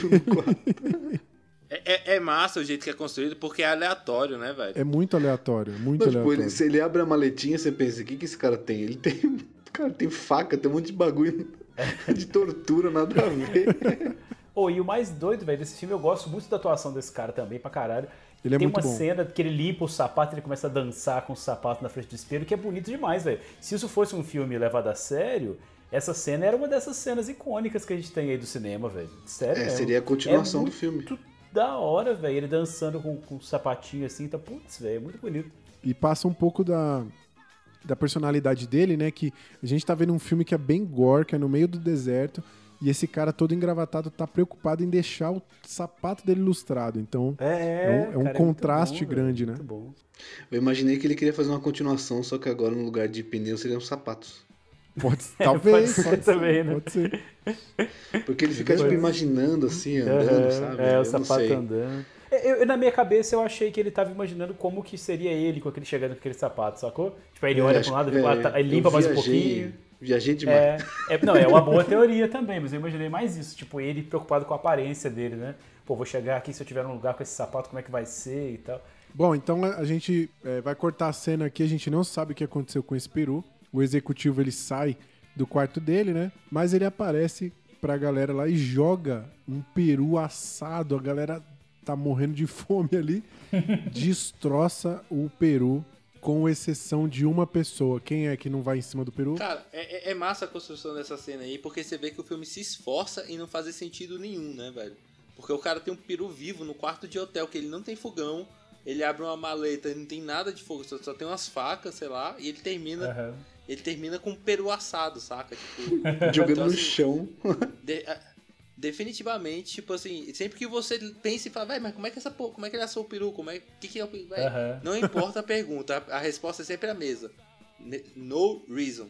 No reason. E é doido, cara, porque ao mesmo tempo a cena pode não estar fazendo sentido, mas ao mesmo tempo a mensagem é muito foda, né? Que tá mostrando ali uma galera. Primeiro, o pessoal passou a noite no deserto sem a menor necessidade. A galera. É porque a gente, eu não sei se a gente comentou antes, mas a galera reclama de fome várias vezes. Ou seja, você tá se colocando numa situação. É como, tipo, sei lá, a pessoa que vira à noite, dorme na porta do, pra assistir um show. Sacou? Acho que é uma parada meio assim a crítica do negócio, Pra velho. mim é como se fosse uma sala de cinema. Tem sempre alguém que reclama que tá frio, tem sempre alguém que acabou a pipoca e tem que ir atrás. E tem sempre alguém falando alguma coisa. É uma sala de cinema isso, cara. Tem alguém que tem- dorme, tem sempre alguém que dorme no filme. que Mas tá eu acho que cansado. a É. crítica, eu acho que a crítica é a forma como as pessoas consomem a obra, sacou? Tipo assim, aquela galera é a galera que devorou e tal e, e com pressa, enquanto a gente tem uma, um personagem aí que foi a pessoa que absorveu a obra, que observou É. com calma. É, É. pode ser isso também. Eu acho não que a sei, crítica cara. é a forma como as pessoas consomem as obras, consomem os É. filmes e tal. Sai fazendo crítica sem nem ter entendido. O- Esse próprio filme, o Hubbard, se você for ver, o, o Super 8 ele tem um vídeo, né, que ele fala do Hubbard, a gente comentou aqui, e ele faz a crítica a um moleque que ele fala, ó, tem um canal aí de um moleque que tem um monte de inscrito que não entendeu o filme e ficou falando mal. Ficou falando Então que o filme era ruim. ficou falando que o filme era é ruim pra ruim ninguém e assistir. E aí eu fui ver o vídeo desse moleque e, cara, o moleque, ele não entendeu absolutamente nada dessas mensagens. Então esse moleque é essa pessoa que foi pra cima do peru e devorou o peru, sacou? É, faz sentido, faz sentido. Eu con- continuo achando que é uma coisa um pouco mais subjetiva, assim, um pouco mais pesada é, da condição humana mesmo, mas aí é fritação minha. Vamos, vamos seguir aí. Eu, eu, eu não sei se eu entendi muito bem o Rory também não, mas pode ser que o Robert tenha explodido minha cabeça. A, a, a- mulher, a camareira aqui, a mulher que limpa lá o hotel, ela entra num quarto. Eu achei que ela ia entrar no quarto do cara do peru, mas na verdade ela Aham. entra num quarto que é onde está o, o, o Rubber, né? Aham. E aí a gente tem Se um você- outro momento brilhante aqui do filme, né? Se você for observar, é interessante que eu fiquei pirado nisso, velho, que dá um close na orelha dela e ela tem a orelhinha meio pontudinha assim, né? É uma É, questão. parece que- uma elfa. Parece uma É, eu achei que fosse virar alguma parada dessa, velho, mas não é, é só a orelha dela é assim mesmo. cara, que né? bizarro, mas então olhando pontuda. Eu pensei É, assim eu, também. fiquei- eu achei que tinha alguma mensagem aí, mas pelo jeito não tem. É só... Mas segue aí, Rory, sendo do, do, do Hub maravilhoso. É, o, o Hubbard, ele tá debaixo do chuveiro, exatamente. Ele está tomando um banho. É, só Será que que ele era pneu pra chuva? Eu não, eu não vou saber te responder, viu, Carlos? O que eu sei é que a camareira interrompe o banho dele. Não, não, mas vamos falar sério dessa cena. Eu acho o lance dele tá tomando banho agora é porque a gente vai desconstruir isso lá na frente, mas a gente tem, a gente vê ali o, o Robert se, se humanizando na real, saca? Porque na Sim. cena passada ele vê a, a Sheila tomando banho e ele, ele- acho que ele deve ter ficado com aquilo na, na, na, na- na- cabeça não, né? Na câmara de ar. Aham. E... E, então, assim, tipo, o lance dele tá tomando banho. Dele tá tomando banho agora, tipo, logo em seguida, é, eu acho um, uma puta construção de personagem, Sim. saca? Tipo assim, ele tá. Ele tá tentando emular o que ele tá vendo, saca? Ele, quer, Aham. ele quer chegar mais perto da. Do, do, do, do que ele viu na Sheila, né? É, e, ao mesmo tempo é aquilo, como ele ainda não sabe o que ele é, ele tá tentando ser o, que ele tá vendo, né? Assim Isso, como ele vê a. TV e tal, em algum momento que vai ter alguma quebra que ele fala, pô, eu não sou essa galera, né? Pois é, então o ouvinte no Bodycast aí que toda vez que não entendeu o que eu tô falando, sempre vai ter o Igor pra repetir depois. É o, é o, no- é o nosso compadre Washington. Às vezes você fala umas coisas interessantes, aí eu falo, pô, não tinha pensado nisso. Ah, então é isso, né? É só isso.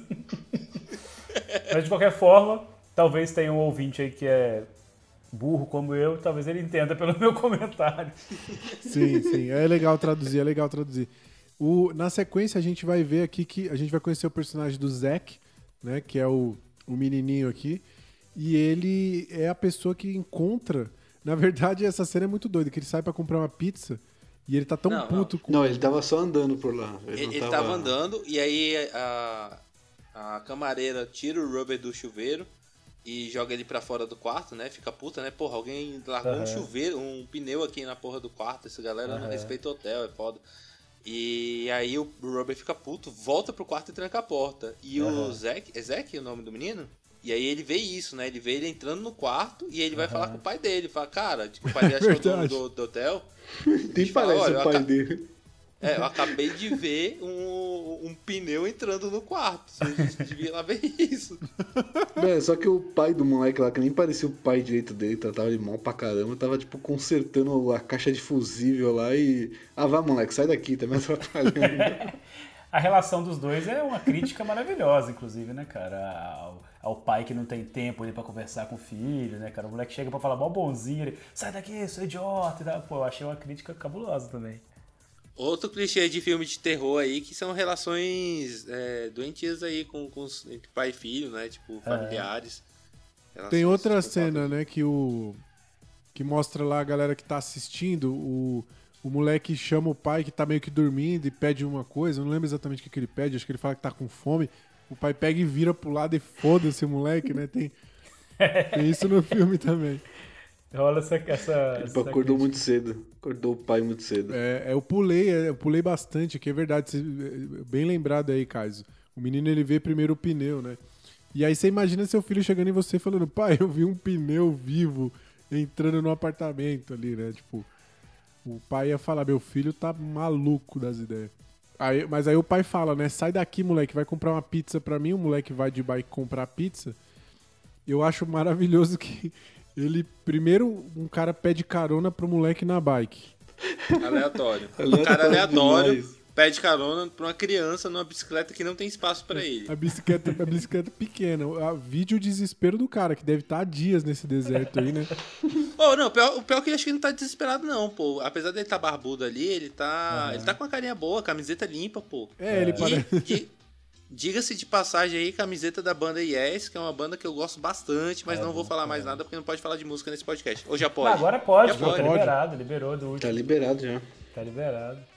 E aí não bastasse o moleque negar a carona pra um cara que tá desesperado, ele ele para onde tem um cadáver do corvo que o, o, o Hubbard explodiu e cata lá o, os ingredientes miúdos. extras, né? Os Cata miúdos. Os, miú- os miúdos e coloca em cima da E dá, pizza. dá uma temperadinha. Dá aquela temperadinha pra dar uma pizza pro pai, porque ele tá puto com o pai dele, que é um Não, negligente, o, pai, filho da puta. o pai dele mandou ele comprar pizza e foi, foi alto e claro. Não esqueça de incrementar o, o recheio. tá? É. Então, e aí o menino pega e repete. Agora que tá aqui o seu recheio incrementado.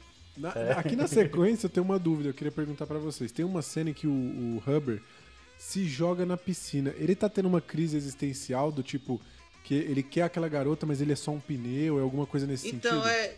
A, a- a cena, ele começa vendo ela na piscina, né? Tipo, Uhum, e aí a uhum. gente vê. E ele para de longe, né, pra apreciar ela, e a gente percebe que ele tá.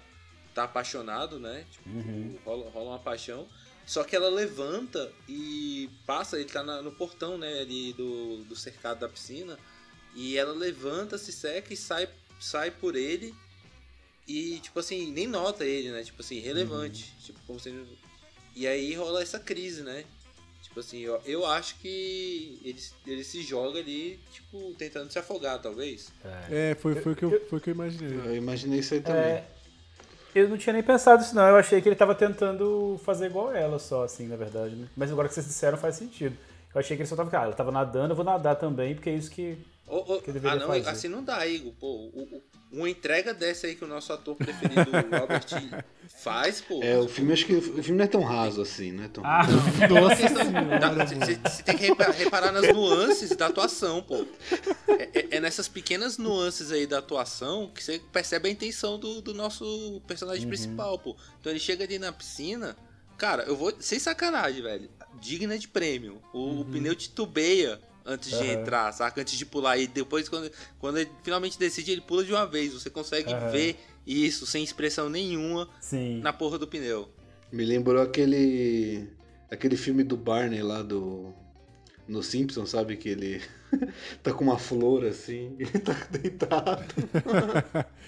Uma coisa poética, né? Aham. poético. Já tem alguns é, nomes fortes candidatos aí pro Oscar. A gente tem o Roy Lindo lá pelo, pelo destacamento Blood, né? A gente tem o, o rapaz aí do que vai estar no Sound of Metal também.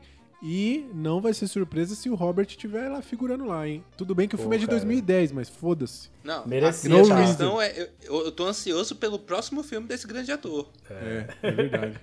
É porque agora a gente trouxe o filme, né, pra luz aqui da, da- da- da- de Hollywood, né? Até então ele tava meio escondido. Agora que a gente trouxe, eu acho que Exatamente. eles vão reconsiderar e vão vai disputar esse próximo Oscar agora.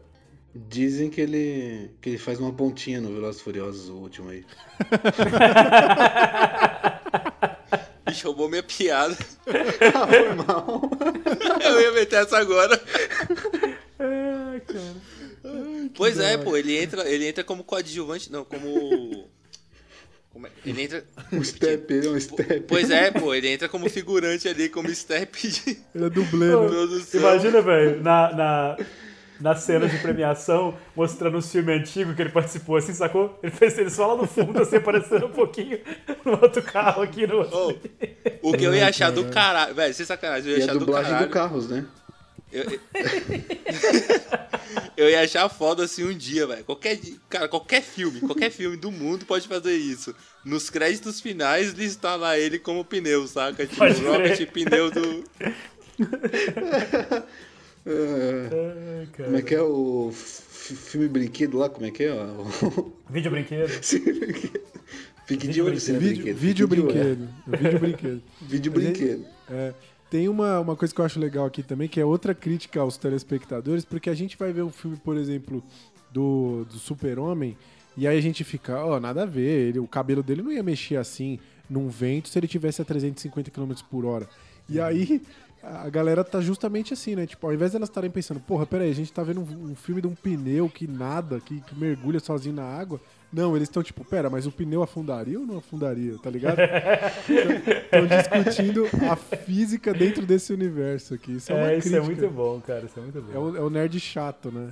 Oh, esse, esse filme consegue fazer críticas em tantos níveis, velho. Puta que pariu. É genial, É, cara. é genial. É genial. E assim, e a gente não tá forçando a barra, velho, porque tem vezes que a gente força a barra pra tirar alguma coisa. Esse aqui não, velho, você tem que. É difícil falar tudo que tá acontecendo aqui nesse É. filme. É, Sim. Ó, a, pró- a própria, a próxima cena, por exemplo, é uma outra crítica, porque toda aquela galera que comeu o peru de uma vez, assim, sem pensar, eles morrem envenenados, né? Por, por isso que eu acho que, assim, é, é a galera que não conseguiu compreender a parada, assim, ela, o- a experiência delas com aquele filme foi ruim, porque elas foram precipitadas ali no julgamento, então estão todas mortas. Pode ser também aquele negócio, velho. Esse, esse filme é tão ruim que tá te matando, né? É, só sobrou mesmo o nosso amigo da cadeira de rodas, né? Sobra somente o nosso amigo aí que se absteve de comer junto com a galera, né? Exato, é o cara que tem a opinião própria, é um formador de opinião ali. É o crítico, ele seria o Caios, né? Que é o cara ali que tá. Não, eu tenho a minha opinião sobre a parada, ele quer ver até onde vai essa história aí, né? O menino então chega no hotel com a pizza dele lá, aquela pizza saborosa, e vê então o cadáver da, da moça dentro do quarto. E aí começa todo aquele alvoroço no hotel, né? Chega a polícia e tudo mais. Só ne- agora que eu tô, vou- tô passando o filme aqui que eu vi que o pai tá comendo a pizza, mano. Que nojo. Aham. sim. Não, é, ele tá comendo de boaça. Eu não tinha percebido, não. E olha que eu amo pizza, mas tudo tem limite. Eu acho da hora que o, o- ne- nesse momento que chega o policial aqui, é, o moleque tá, não, o pneu tá vivo, né? A galera tá nessa discussão e o pai fala, filho, sai daqui que você tá me envergonhando na frente da autoridade. é Ai, cara, é muito maravilhoso. bom. Mano, esse cara eu fiquei muito impressionado com a atuação dele também, né? Esse, esse pai aí. E ele é aquela pessoa que ele, ele transparece, aquele cara assim, que é, tipo, muito puto, é muito com tudo, mas ele acha que tá normal, né? Tipo, ele grita com o moleque, aí vira pro policial, oi, tudo bem? Não, com licença e tal. Aí vira pro filho dele, ele tá como se ele estivesse assim. Aí o cara até vira e fala, você não tá um pouco nervoso, não tá não? Ele fala, não, tá tudo bem. Então, é uma crítica massa também, né? É o cara que vai dar um, sei lá, dar um tapa na cara da, da, da pessoa, do filho pra mandar ele calar a boca porque tá atrapalhando a pessoa do lado, né? Que ele é muito, Sim. ele é muito educado. Não, é foda que o, o, o cara tá fazendo lá o questionário, né, com o cara. Então, você, você conhece essa mulher que morreu, você não sei o quê. Aí o despertador dele toca ele, ah, quer saber? A gente envenenou toda a galera, era tudo armação, tá, tá tranquilo. Não tem mais audiência, não tem mais porquê. É muito bom, cara. Cara, é- essa hora é bizarra, porque o, o, o roteiro aí afunda o pé na metalinguagem agora. né? Sim, ele chuta o balde, chuta o balde. Sem sacanagem. Tipo assim, o. Cara, se, se, se tava pouco até então, velho, aqui, tipo. Deslancha, né? Porque daí É. fica, velho. A, audi- a audiência morreu, não tem mais audiência, não tem por que continuar o filme, a gente não precisa nem se importar com entregar o final da história, Ai, foda-se. mano, é bom demais, velho. É bom E demais. aí a- o bicho. E aí vamos ele pra casa corre. mais cedo, vamos pra casa mais cedo. Não, e aí, É. e aí o cara fica sem entender, né? O, o dono lá o da pizza fica sem entender, o pai do moleque. E aí o bicho fala, não, não, deixa, não se preocupa não. Tá e sai boa, e vai tá atrás da galera que tá fazendo a perícia e começa, galera, pode parar aí, ó, vamos todo mundo pra casa, já acabou já, todo mundo, a audiência morreu, não tem... E a galera fica assim, como assim? Que porra é essa? Tipo, ei, não, pô, vocês vocês estão de zoeira comigo? Isso daqui é zoeira, pô, isso aqui não tem nada aqui de é, verdade pô, não. vai, já era, acabou. Falar pra mulher ir olhar o cadáver, olha lá o cadáver, dá um tapinha nele pra você ver o que, que acontece. Aí ela fala, tá gelado. É, Gelado quanto? É muito bom, cara. muito E, a- bom. e aí chega o executivo falando: olha, é o seguinte, teve um cara que ficou vivo, né? Cara, a- a- a- a- não, antes disso, é, vale lembrar, tipo assim, ele no intuito de provar de que o filme, que o filme não existe, que é só um filme, ele vira pra um dos atores e fala, velho, pega sua arma e atira em mim. E aí o cara pega a arma, dá três tiros nele, fica, fica- fica com três buracos de bala, mas fica de boa, né? De boa. Não, Só que aí quando chega. sangue e tudo. É, É, sai uns buracão de sangue e tudo, mas o cara tá lá, tá vendo? Isso aqui é, tipo, sei lá, é cenográfico, né? cenográfico. E aí, eu- valeu, Igor. E, e aí chegou o assistente e fala pra ele, então, velho, teve um cara aí que não morreu, a gente vai ter que continuar, tipo, vai continuar o filme. E aí o cara fica desesperado, continuar o filme? E aí ele começa a olhar pros buracos de bala, tipo assim, ih, caralho. Tipo assim, vou ter que morrer então. Cara, muito bom. Nesse momento, eu achei que ele ia cair morto, porque, tipo, É, eu também teria que ser achei. real, né? Cara, isso é muito aleatório, Não mano. acontece, não acontece isso. É muito bom. É porque assim, na hora que ele, na hora que ele disse que acabou, suspendeu tudo. Aí só volta na hora que ele avisa que tem gente vendo. Então ele assim, vou partir daqui. O que aconteceu pra trás É, já era. Por isso é que ele não morre, sacou? Se ele morresse, estaria valendo. Naquele momento não tava valendo mesmo. Eu acho do caralho que ele volta pra falar com o dono do hotel, né? Que é o pai do Zeke, lá do menininho. Aham. E aí ele volta pro questionário, né? Tipo, ele fala, tá, vamos lá de novo. Aí começa a fazer o questionário. E o cara, e o cara fala, tá, então, como eu falei já. Aí ele. Só que o cara percebe, né? Você tá sujo de sangue? Ele, não, não, continua. É, é muito bom que o, o Isso não é nada. O, o, o Hubbard aparece aqui e ele explode a cabeça do dono do hotel, né? E vai embora. E aí o policial fica, tipo, com a cara de caralho, que porra foi essa? Ele pega um papel do bolso, que é tipo o roteiro, né? Ele, peraí, deixa eu ver o que eu tenho que fazer aqui.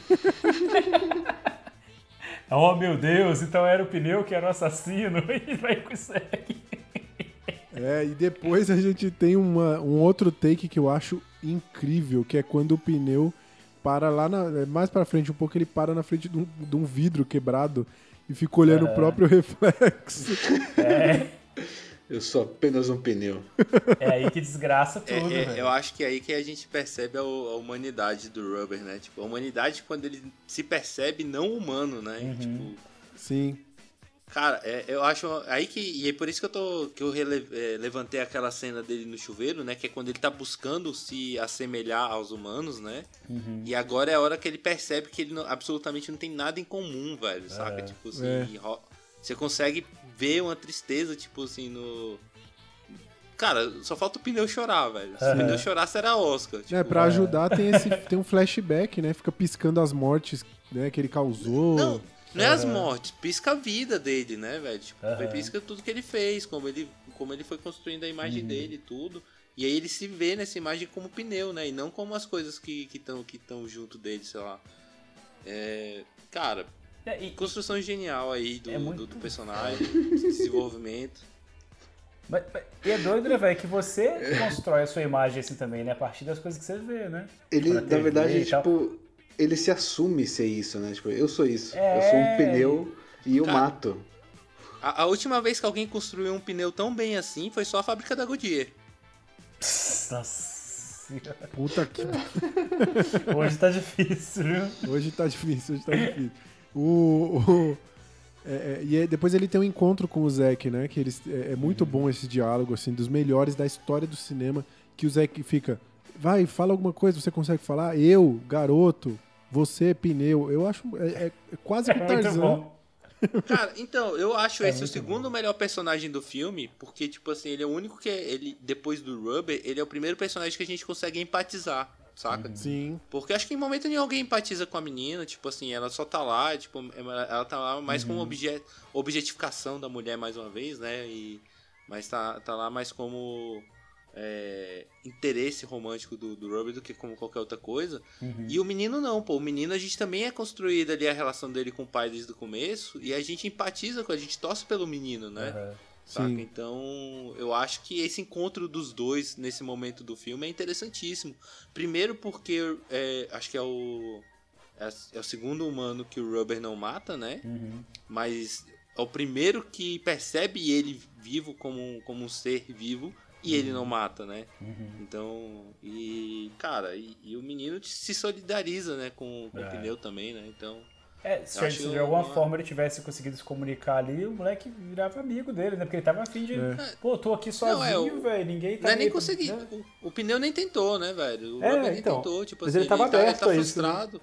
O menino tentou a comunicação, Aham. o Rubber só virou um, ah, se fode aí e foi embora, né? Mas.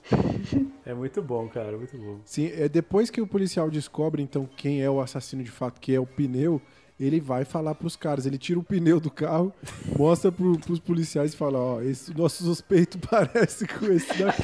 Não, tipo, ele não pega nem step, né? Ele tira um pneu do carro mesmo. Ele desmonta Essa lá. Fala, ó, nó- estamos procurando um suspeito parecido com isso aqui. E aí eu vou falar que um dos meus personagens favoritos é o cara que levanta a mão e fala, ele é preto? E a gente tem.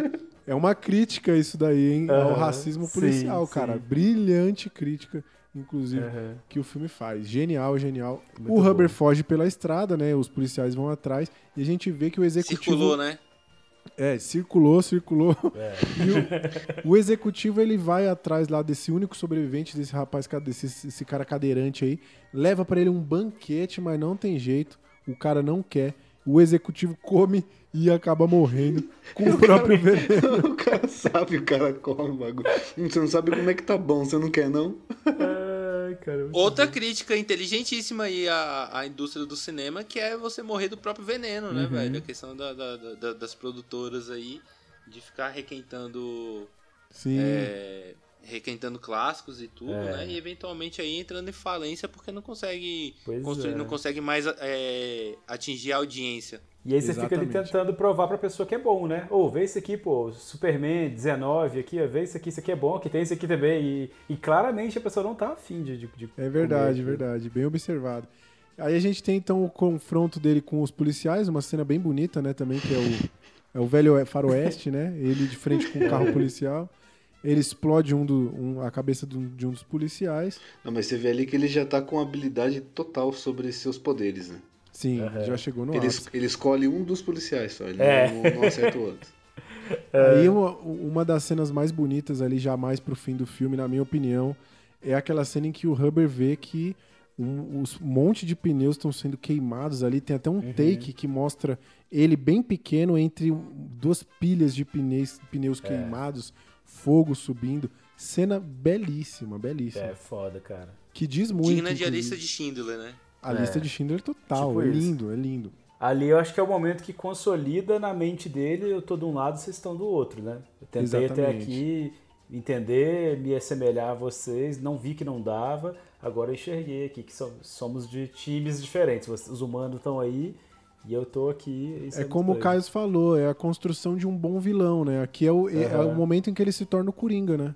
É, é- é É. mesmo, virou a chave aqui. Aham. Um grupo, eh, os policiais acham, né? O Hubbard numa casa, ele tá assistindo É a corrida bom. na Muita TV. corrida. Tem um outro grupo de policiais aqui que tá jogando Aí é a hora que ele já xadrez, começa né? a escolher, né? O que ele vai.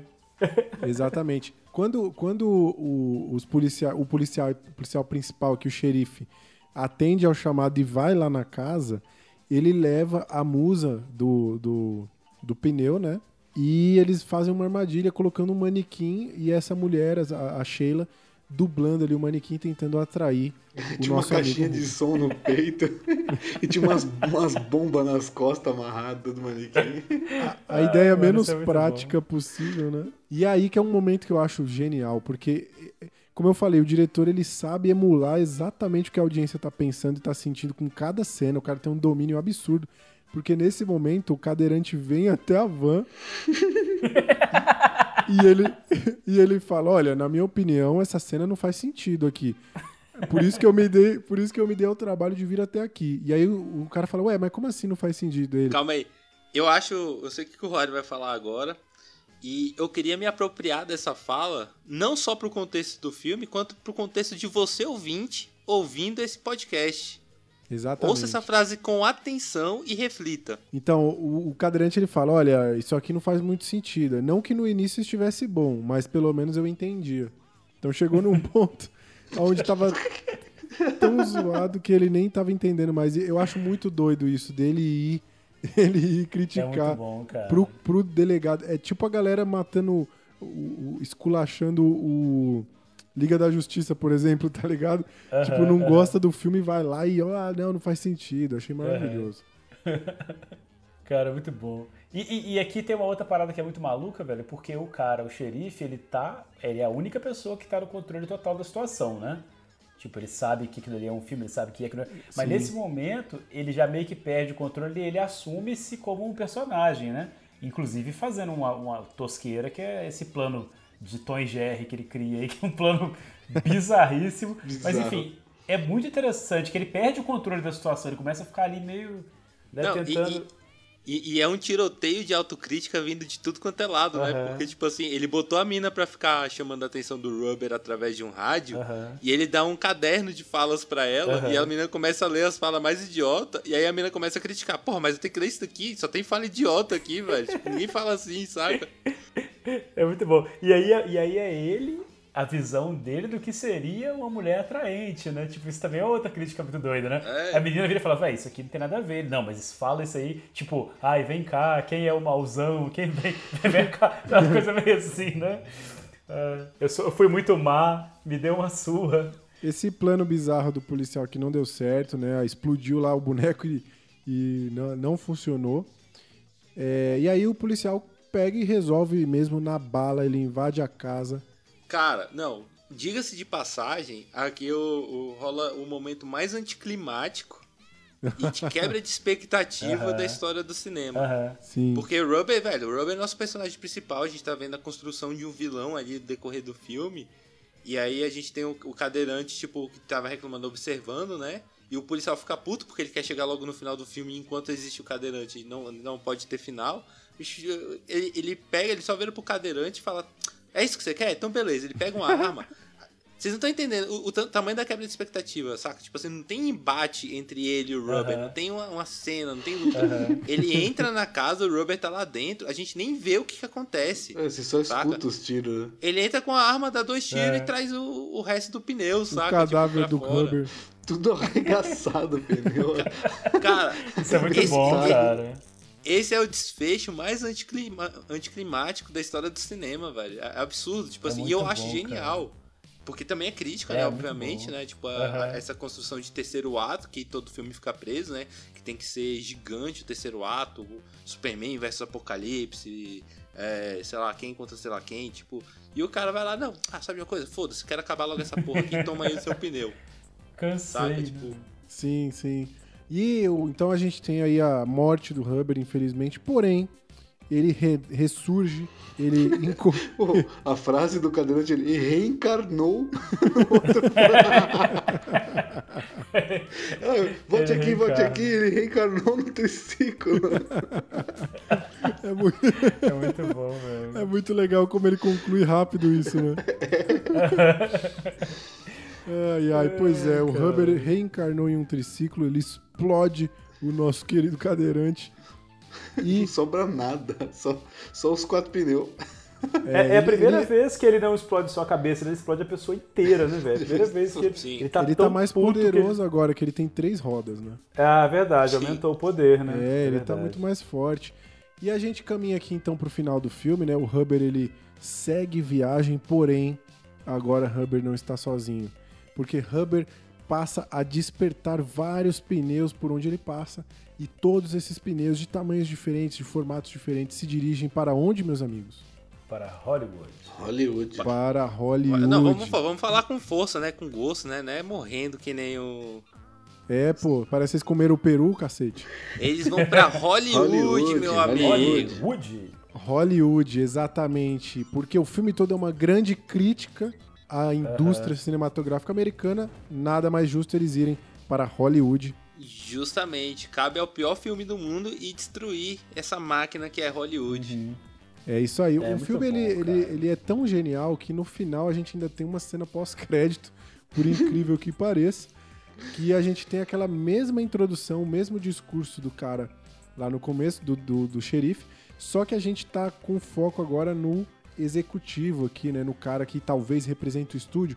E o cara tá preocupado ali por quê, Caio? O que, que aconteceu aqui? Eu não lembro. Não Não tinha ninguém assistindo, não tinha ninguém. Não tem tá ninguém. falando pra ninguém. É, a preocupação do, do- Ah, é verdade. A preocupação do estúdio aqui é porque não tem mais ninguém, né? O cara tá ali Não falando. tem mais audiência, né? É, Exatamente. cara, isso aí me parece que, tipo, é a, a reexibição, reexibição do filme e já ninguém mais tem mais interesse em assistir.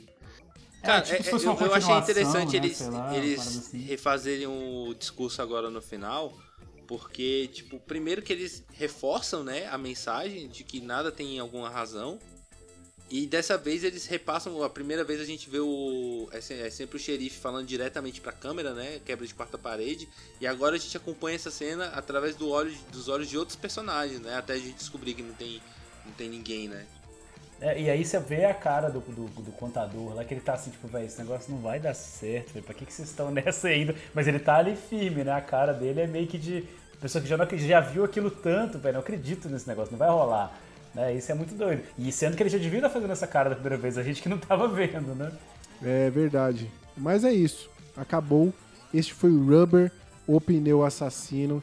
Chegamos ao fim dessa jornada e para concluir, a gente vai responder rapidamente aquele questionário incrível sobre nossas opiniões, começando com vocês aí, galera. O Não que, tem, que foi não- a não Tem no melhor? BuzzFeed? Não tem no BuzzFeed pra saber que pneu você é? Podia ter, né? Isso ia ser ter. incrível. Vai, vai ficar pra próxima, infelizmente, mas fica a dica pro BuzzFeed aí fazer esse teste. Meu, meu sonho é descobrir que eu sou um Pirelli, né? Cara, o eu meu vai dar fazer- careca. O meu vai dar careca. Eu, eu vou aproveitar aqui fora de tempo, mas ainda não totalmente fora de tempo, porque não acabou ainda o podcast. Fazer só mais um último comentário que eu acho que passou aqui agora de novo, eu, eu lembrei. Cara, tem uma hora que é muito, muito, muito foda, velho. Porque assim, ele começa, mata um bicho, mata um, bicho mata outro, né, e tal. E aí você começa a ficar incomodado com aquilo que eu falei lá no começo. O cara te coloca na situação ali que você se questiona porque você tá é, preocupado com, com o coelhinho que ele matou, mas não tá preocupado com o ser humano que morreu, enfim, né? É, é, uma- é- é intencional isso. Aí tem um momento do filme que o molequinho pega um pedaço do coelho e fala assim, pô, já que ele morreu, vamos comer, né? Aí o cara vira, ô, você não tá vendo que é falso, velho, esse coelho aí? Você- Cenográfico. Cara, é muito bom, velho. É muito tipo, bom. O cara já brinca com você de novo, que ele tava te levando a, a ficar com dó do coelho, daqui a pouco ele já quebra aquilo outra vez. Velho, eu achei genial, cara. Tipo, ô, velho, você tá com dó do bicho aí, mas ele é. Você, espectador, né? Ele é falso, é cenográfico. Pô, muito bom, cara. Muito bom. E, então vamos, vamos puxar o gancho aqui. Já queria saber de vocês qual é a melhor coisa desse filme, na opinião de vocês.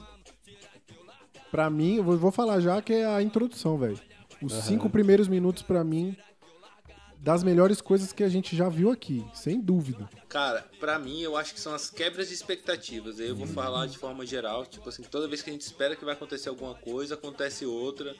E evidentemente isso é maior no final, né? Com a quebra de expectativa do embate, né? De como o Rubber é assassinado ali covardemente pelo xerife. Mas durante todo o filme a gente tem quebras menores que eu acho interessantíssimas, né? Então, pra mim a quebra de expectativa é a melhor coisa desse filme, saca? Tipo, ele sempre, sempre me surpreende. Eu gostei, eu gostei do, do nascimento dele, né? Que Logo no começo. Não, mas é sério, tipo, porque. É foda Você, mesmo. você- É uma cena maneira. É, porque assim, você não tá. Você vai pensar assim, ah, é mais um filme de terror qualquer, e você vê que não. Aquele Uhum. pneu, ele, ele tem alguma coisa diferente, ele é especial. É. Pode e, tipo, crer. isso segura você pra você querer ver o que vai acontecer depois do filme. Eu gostei, isso é o que eu mais gostei no filme, cara. É logo quando você vê ele surgindo. É foda. Ah, cara, pra mim, é como eu falei lá no início, é o lance da metalinguagem, né, velho? Porque aí é, você ressignifica tudo que você tá vendo, né? Você tá vendo uma parada, aí você lembra que, que o cara disse que na verdade aquilo ali não era pra ser real, aí você lembra que na verdade ele tá fazendo aquilo de propósito pra enganar a plateia e tal. Então esse lance da metalinguagem, Brilhante. você tá vendo um filme que você sabe um filme que não sei o quê, pra mim é genial, cara. É genial. justifica tudo assim no filme, qualquer coisa que aconteça é uma questão de, metalinguagem ali, né? Mas esse filme ele não tem só coisa boa, ele tem coisa ruim, por isso que ele está aqui no Nobodycast. Então, pra vocês, qual é a pior coisa Ah, desse velho, filme? Sei lá, a pior coisa é que ele acaba. Pra mim, a pior coisa é a qualidade daquelas cadeiras ali, que nem na Marabras os caras vendem um, umas cadeiras vagabundas daquela ali, não. Eu vou falar que eu, por mais que tenha a crítica do final, de que eles vão pra Hollywood e tal, eu acho que o filme tinha que acabar depois que ele passa de triciclo, que ele passa pelo carro da mulher lá, que era a musa dele. O filme tinha que acabar ali, que aí você fica pensando, ó, Robert está em qualquer lugar, em qualquer objeto. E aí ele, ele, su- Sim, já- trate já- objetos. ele Eu, superou eu a garota. acho que né? quando ele aparece como triciclo e explode o cadeirante já era o final perfeito, porque fica evidente que ele pode reencarnar como ele quiser e ele mata o último da audiência, então não tem mais por que ter o filme, saca? Então É, tudo que também. vem depois ali É. pra mim. Só que, inclusive, eu perdoo porque quebra minha expectativa. Porque quando isso rolou, eu pensei, pô, agora acaba do é. nada. Aham, aham. E, aí- e aí eles quebram minha expectativa e continuam me entregando coisas. Então eu acho que positivo esse ponto aí. E negativo. Caraca, velho, não consigo nem pensar em alguma coisa que eu não tenha gostado aqui. Tipo. Eu não. Particularmente, eu não gosto muito do- da caracterização do personagem do assistente. Tipo. Não- Ah, cara, eu gostei meio irritante, mas. Eu- mas eu acho que era de propósito, também. né? Nem consigo falar mal, Nossa, saca? é. Tipo, Não, me irrita, mas irrita de propósito, sei lá. É verdade. E o personagem, hein? Que personagem que vocês seriam nesse filme? Eu seria o policial que não dá o tiro. Porque... e depois, quando tá só querendo comer o lanchinho dele, quando acha o Robert lá pra frente. Eu seria esse cara. Esse cara é muito Tipo, eu só bom. tô fazendo o meu trabalho bom, aqui. muito bom. Não, não tô ligado que isso é um filme. Eu acho que eu seria o cadeirante ali fazendo o papel do crítico que quer ir até o final das paradas, saca? Tipo, Eu acho que combina, eu acho que combina. Eu acho que eu seria o executivo que tá num bagulho merda tentando fazer dar certo. Que é que eu me sinto aqui. É, eu anotei aqui, cara, que eu seria esse cara aí, o contador lá que a gente tá chamando de executivo aí. Mas por outro motivo, porque essa parada que você tá ali fazendo um negócio, velho, você meio que não acredita muito naquilo, mas você quer fazer ali logo da melhor jeito que der e tal. Eu, eu, eu me- ele me ganhou muito por isso, cara. Ele tá o tempo todo fazendo a parada, tipo, mano, que porra que eu tô fazendo da minha vida, mas vamos lá, porque, tipo, aceitei o job, né? Agora eu tenho que entregar. Então, eu, eu me identifiquei muito com ele por causa disso, cara. É portfólio, é portfólio. É, Portfólio. tipo isso. Chegamos então ao momento derradeiro aqui, o momento da escala Herbert Richter. Caios, você está no lugar do Jonathan para explicar o que, que é a escala Herbert Richter. Ou melhor, vamos pedir pro Bruno explicar? O que, que vocês acham? Consegue, Bruno? É, te- te- te- teste de melhor ouvinte, né? Se o cara. Boa, boa. Teste de melhor ouvinte. Brunão, você hoje está ocupando aí o assento do, do Jonathan. Então você vai ter que explicar para a audiência aí como é que funciona a escala Herbert Richter. Escala Herbert Richter. Vamos ver se eu lembro. Ó. Segundo o que eu lembro, é, nós temos a escala que, que é usada normal no, no, no, no- pra avaliar os filmes, e a Herbert Richter é a escala invertida disso. Exatamente. então, quanto, quanto maior a nota, quer dizer que pior é o filme. Exatamente, Bruno. Muito Exatamente. bem. Ouvinte atento é outra coisa. né? Então, Passou melhor- no teste de melhor ouvinte Melhor garantiu ouvinte. que a, que a sua voz vai sair no final do episódio. Porque a gente ainda tava. A gente tava cogitando aqui te limar da edição se tá. você errasse essa pergunta. Não, inclusive, já aconteceu outras vezes, né? Teve episódio aí que, que não, vocês acharam que não teve convidado, mas na verdade teve. É. Só Não, a gente tem. Não, a gente tem convidado todo episódio. É, só que quando é. não passa, não aparece. É. O cara fica quatro horas gravando aqui e não aparece. É, Então, vamos lá. Que nota que vocês dão pra esse filme aí? Como o Bruno explicou, lembrando que aqui a gente tem uma escala invertida. Então, quão, quão maior a nota, mais zoado é o filme. Não consigo dar uma nota grande pra esse filme, não. É um 2,5. Caralho, 2,5, então ele é um 7,5 numa escala normal, né? Pra mim, é eu ia falar dois, mas eu botei a mão na consciência aqui. Vou falar dois e meio junto com o Kais aí. Eu ia meter um dois aqui de cara, que eu achei ele muito vou, cabuloso. eu, eu vou dar. Deixa eu pensar Não, não, aqui. de- vou- você, você termina, você termina. Deixa eu Vai lá, vai lá. dar, dar a nota aqui. Como eu não, eu não entendo muito de cinema, né? Então foi meio bizarro se chamar pra esse episódio. Nem a Mas pra gente mim, entende. Eu fui surpreendido e esse filme é nota zero, cara. Caraca! É zero. Olha aí! Eita porra. Fiquei Olha emocionado aqui agora, viu? Fiquei emocionado aqui agora. Muito bom. Eu nossa, eu também, eu tô, eu tô felizão aqui. Que, Que legal, bom que a gente te proporcionou cara. essa experiência, hein, Bruno? Se Sim, eu não fosse o a Bodycast, depois. Muito bom. Por que que você não gravou pra ela ver depois, pô? Eu Sei vou, vou fazer, vou fazer um react dela aqui, assistindo. Eu vou dar nota 2, cara. Eu acho que esse filme, me- um 8 aí vale. Eu acho que ele é. Aham. Mano, é muito rico, cara. Ele, tem uma te- ele é muito rico de debate, de tudo. Ele é maravilhoso. É o tipo de filme que eu gosto, que é aquele filme que você sai, você fala, mano, você, você pegou aquilo e você fica dias conversando sobre essa merda. Pô, é fiquei sem coragem de meter o 2, você meteu, eu vou, vou mudar minha nota pra 2, então. Vou Dois, fazer dois, vem foro com comigo, vem comigo, vem comigo. Pô, eu, eu fico até sem jeito aqui, pô. Trouxe esse filme, eu tô dando a menor nota, É, velho, vai é. se foder. É porque você é o nosso crítico. Mas aqui, você né? é o cadeirante, pô. Você é o cara que achou sem sentido, entendeu? Bom, mas esse filme é maravilhoso aí. reason. ó. Esse filme tá saindo. Ele, tá- ele tá ficando aí com a média, então, aí de um, um e meio, né? Acredito eu, se for fazer as contas. É, por aí, por aí. Tá com a nota boa, boa. De 8 pra Tá com a 8,5 aí, mais ou menos. É. Filmaço. Um no reason. Filmaço No Reason. Bom, o filme acabou e também, infelizmente, vamos ter que nos despedir aqui do Bruno Batista. Grande Bruno, obrigado demais pela sua participação. Acrescentou muito a esse debate riquíssimo e com certeza tapou o buraco do Jonathan muito bem tapado. viu? Ô, o Bruno fez esse episódio girar, velho. Eu espero, espero ter mantido o padrão de qualidade. com certeza, com certeza. Que você só no Bodycast. muito bom, cara. Selinho Muito padrão bom, de velho. qualidade. Valeu demais mesmo. A gente fica aí na expectativa do próximo episódio pra gente não ter a quem chamar e te chamar de última hora. pra você poder participar aqui junto com a gente. Ô Bruno, Pode- como, é, pode como, é foi, como é que foi a experiência, cara? Conta aí, você sobreviveu, tá se sentindo bem?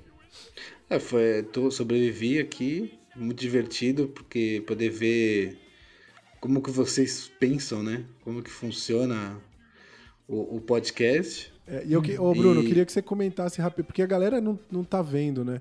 Mas o Bruno, ele veio aqui pro nosso complexo de, nossos complexos de estúdios aqui, né? E é uma baita estrutura, né, Bruno? É, É, eu Seguindo peguei um todos os protocolos pneu ali, OMS, peguei um né? pneu ali, fui pra Brasília, fui rodando, Bruno, rodei Bruno nesse bastante. hein? momento, Bruno nesse momento ele está se levantando com um grande roupão branco desamarrado e nu por debaixo, porque enquanto ele estava gravando ele recebia a massagem nos pés Uhum. e depois nas nádegas Sim, e depois nas costas. E no pneu Porque a também. gente trata bem o nosso melhor ouvinte. com Sim, certeza. com E eu já, certeza. já chamei o carrinho de golfe aqui, já tá esperando pra levar o Bruno, o Bruno pra fora dos nossos estúdios. Brunão, quer deixar um recado aí pra nossa audiência de três pessoas? De duas, redes né? Porque ele tá sociais aqui, aí, não então... sei, qualquer coisa, Eu, de- eu, eu quero deixar que busquem conhecimento. Muito bom!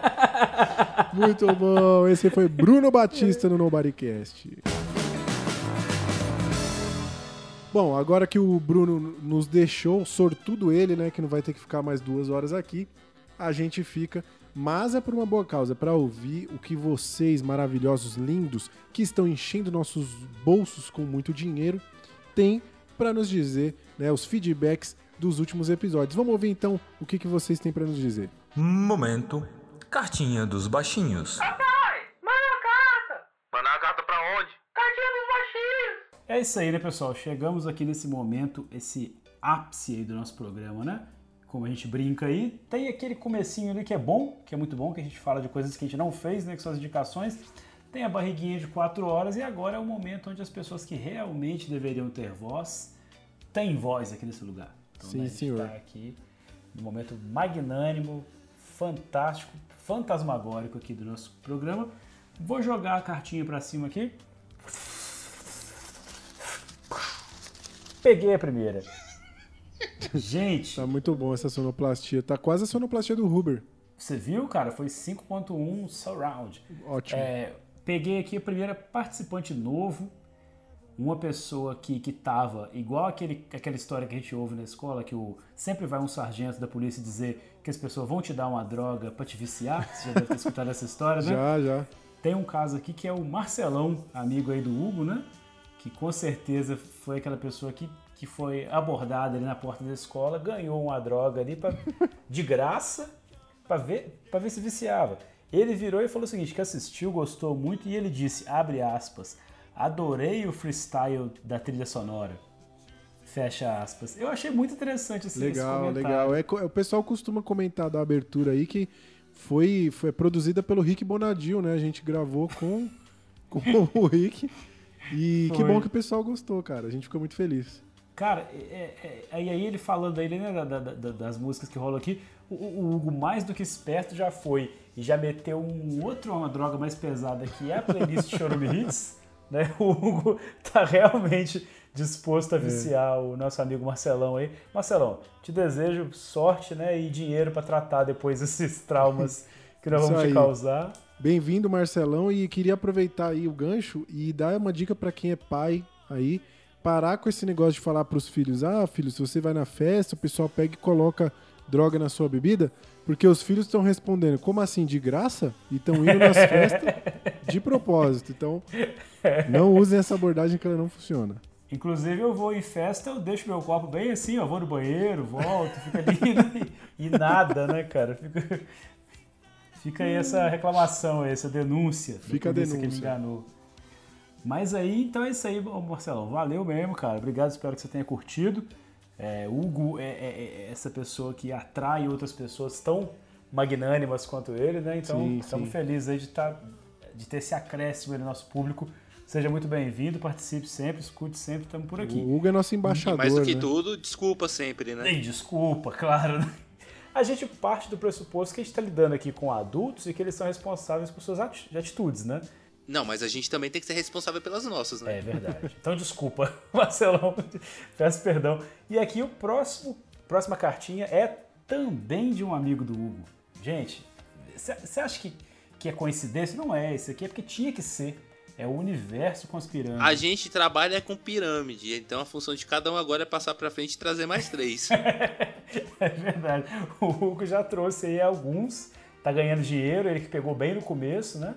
Tá ganhando bastante dinheiro. Mas aí vamos ouvir aqui a cartinha do Estevão. Nosso DJ, por favor, toca aí. Pois é, como eu, eu andei me, me adaptando a- ao escutar podcasts mais, mais longos, né? É, eu comecei a escutar muito podcast de magia, então, tipo, nunca dá pra falar de magia só em 45 minutos. Então eu comecei a me acostumar mais com, com as coisas mais longas. Mas, porra, esse teve quase quatro horas, mas, enfim, pô, gostei muito, vocês estão muito bem organizados, a participação de todo mundo tá muito bem fluida, bem harmônica. Assim, uma das coisas que muito me agoniava de ouvir no Bodycast era todo mundo se interrompendo, a bagunça do caralho. E pro, pro carinha aqui de TDAH dislexo, fica difícil manter um pouco da atenção, mas gostei muito. E sua participação foi exímia, muito boa. Go- Gostei muito, adorei. Pô, muito bom. Ele tá elogiando a participação do Hugo, né? O Hugo enganou a gente, fez a gente tocar o áudio aqui pra que ele recebesse o elogio ao vivo. Esperto ele. Eu só queria corri- corrigir um erro aqui, né? Aliás, se eu for corrigir um erro, teria que apagar todos os episódios do Nobodycast, né? Não é bem isso. Mas eu queria corrigir um outro erro aqui, que eu falei, né, que o Estevão era um novo ouvinte, mas pelo jeito ele já é recorrente, né? É uma pessoa aí que já, já escutou, já experimentou o Nobodycast antes. Inclusive. Mas só manifestou agora, errado é ele. É, então, mas de toda forma, né, queria fazer essa correção aqui.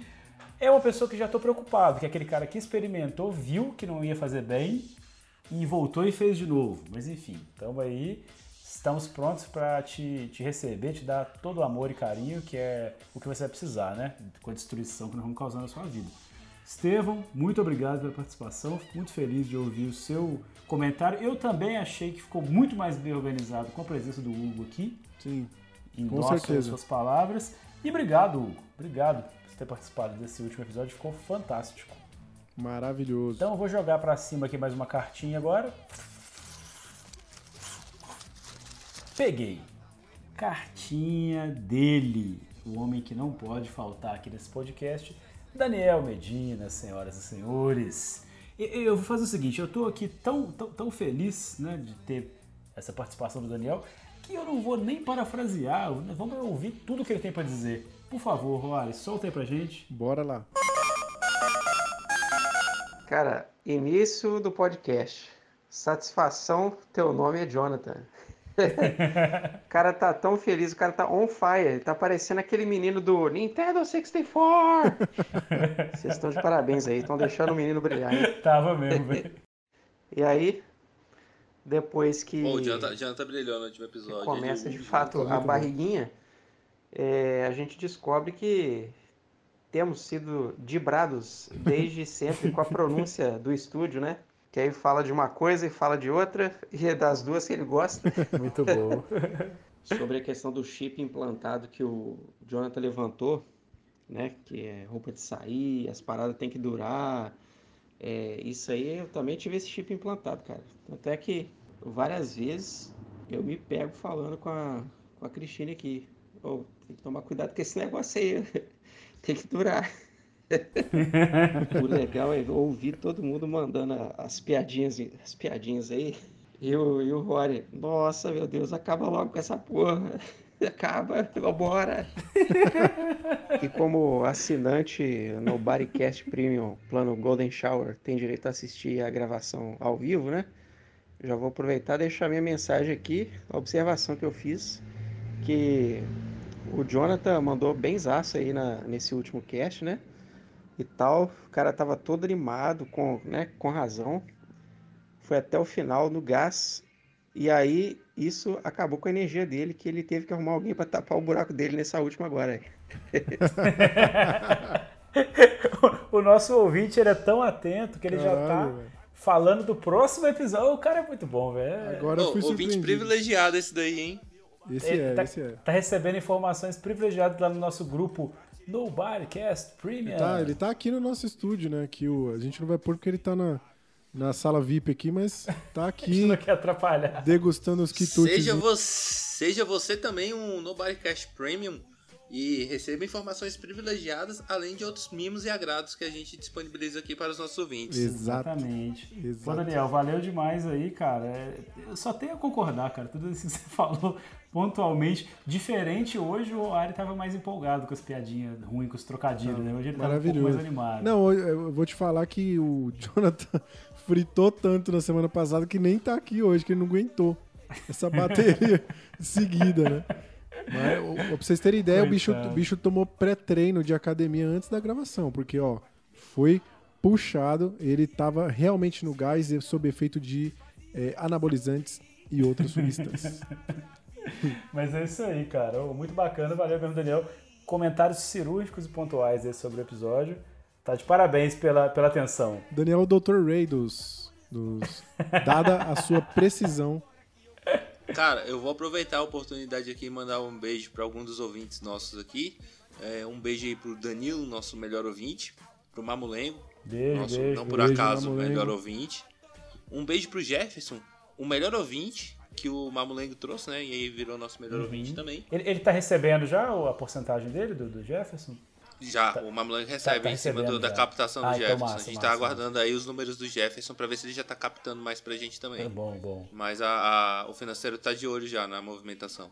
Bom. E aí, cara, um beijo pra Corina. Corina mandou um beijo aqui pra toda a equipe. Verdade. do Corina, staff. Ela beijão, mandou- beijão. Beijo, Corina. Ela, ela foi lá, mande um beijo para meus amigos. Ah. E ela tá falando de vocês aí, Fofa. obviamente. Pô, queremos ela porque aqui de volta, hein? Em breve queremos Corina de volta, que a audiência está clamando.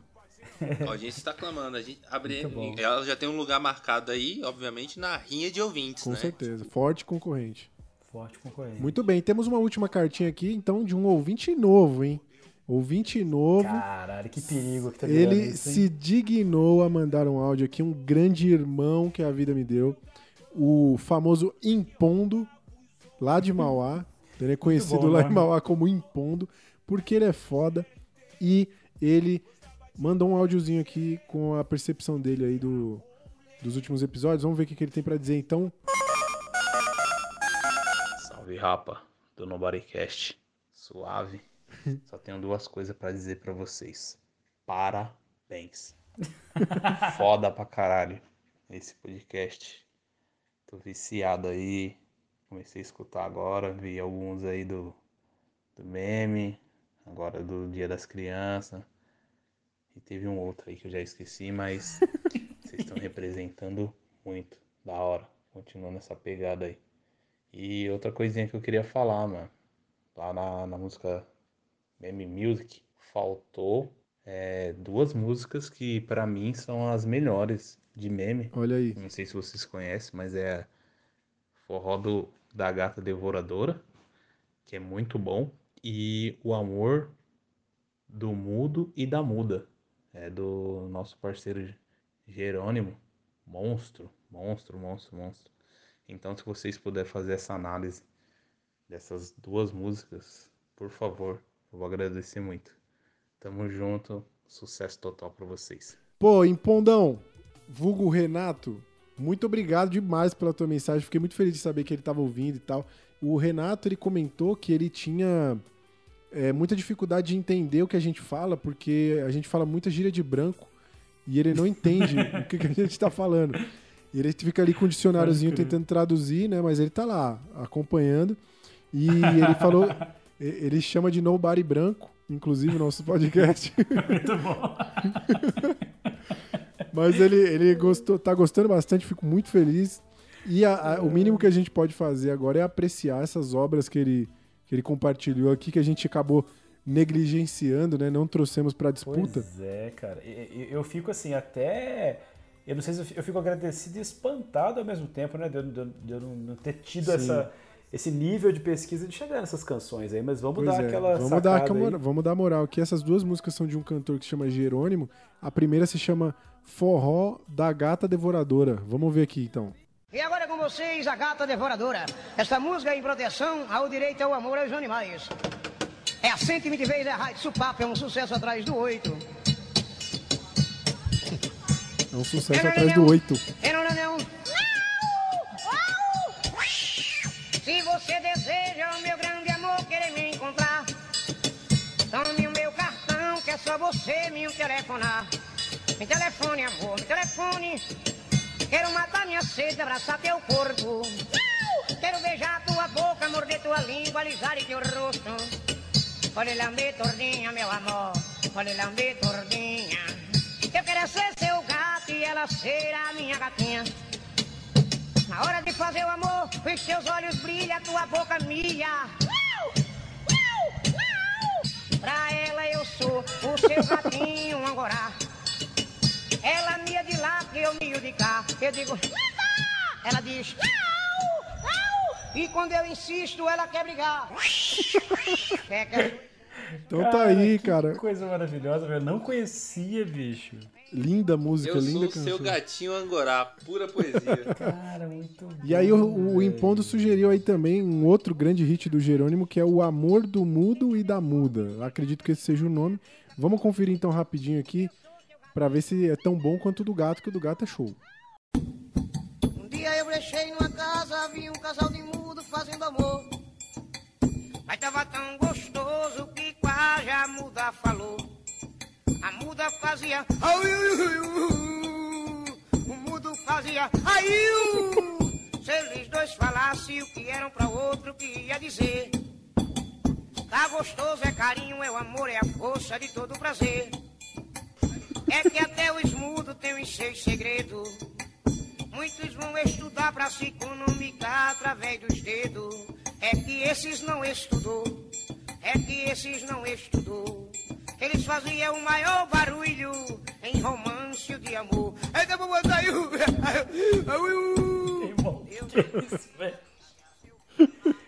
Cara, eu, eu não sei se eu, tô, se eu posso rir disso. Eu tô passando mal, velho. Ai, O caralho. cara merece um prêmio pela sonoplastia, né? Cara, e, e é engraçado que, eu, que eu, eu trouxe aqui o Bruno Luz lá, né? Que tinha aquela música do. do- que ele faz o, o latidinho lá do, do nada aparece da balada. Que que é essa música perto dessa do, do gato aí, velho? A sonoplastia é maravilhosa. Meu Deus, velho. O cara faz gato, faz mundo. Pô, realmente eu acho que ele merecia ter sido lembrado. Quem sabe ainda a gente não faz uma segunda edição. E ele, até pegando sugestões dos ouvintes, né? Quem sabe aí. Caralho, é verdade, Renato, verdade. Brigadão aí, Renato. Valeu por estar tá escutando. Grande parceiro meu aí.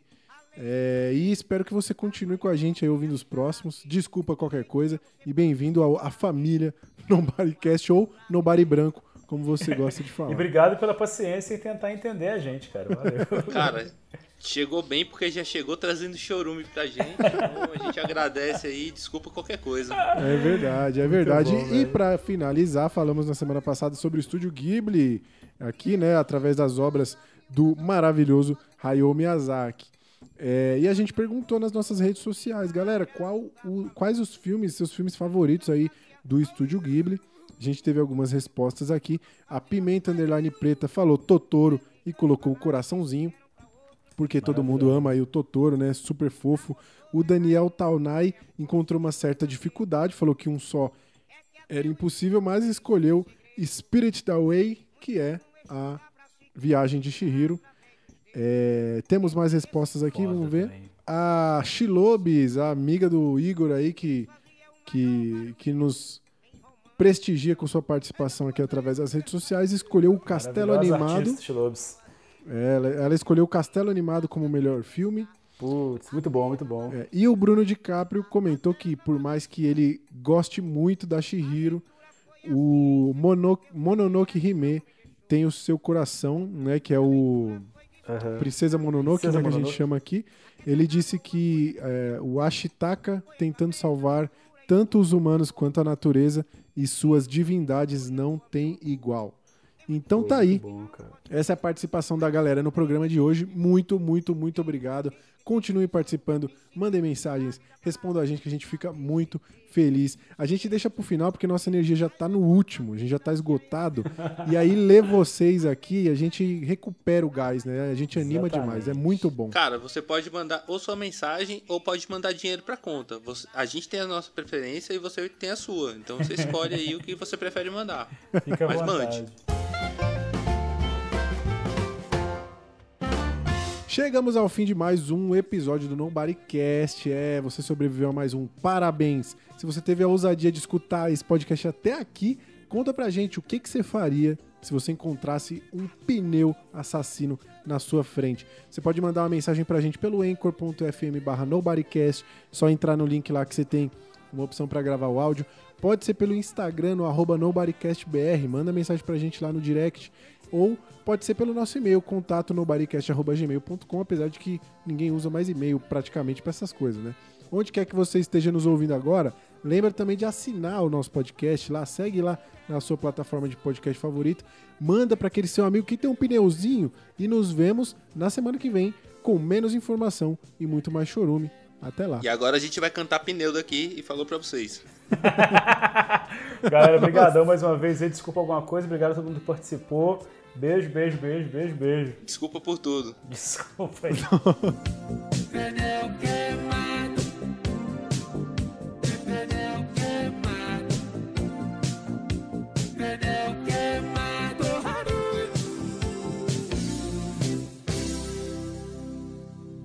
Nobody Cast. Nobody Cast. A sen- sensação do momento.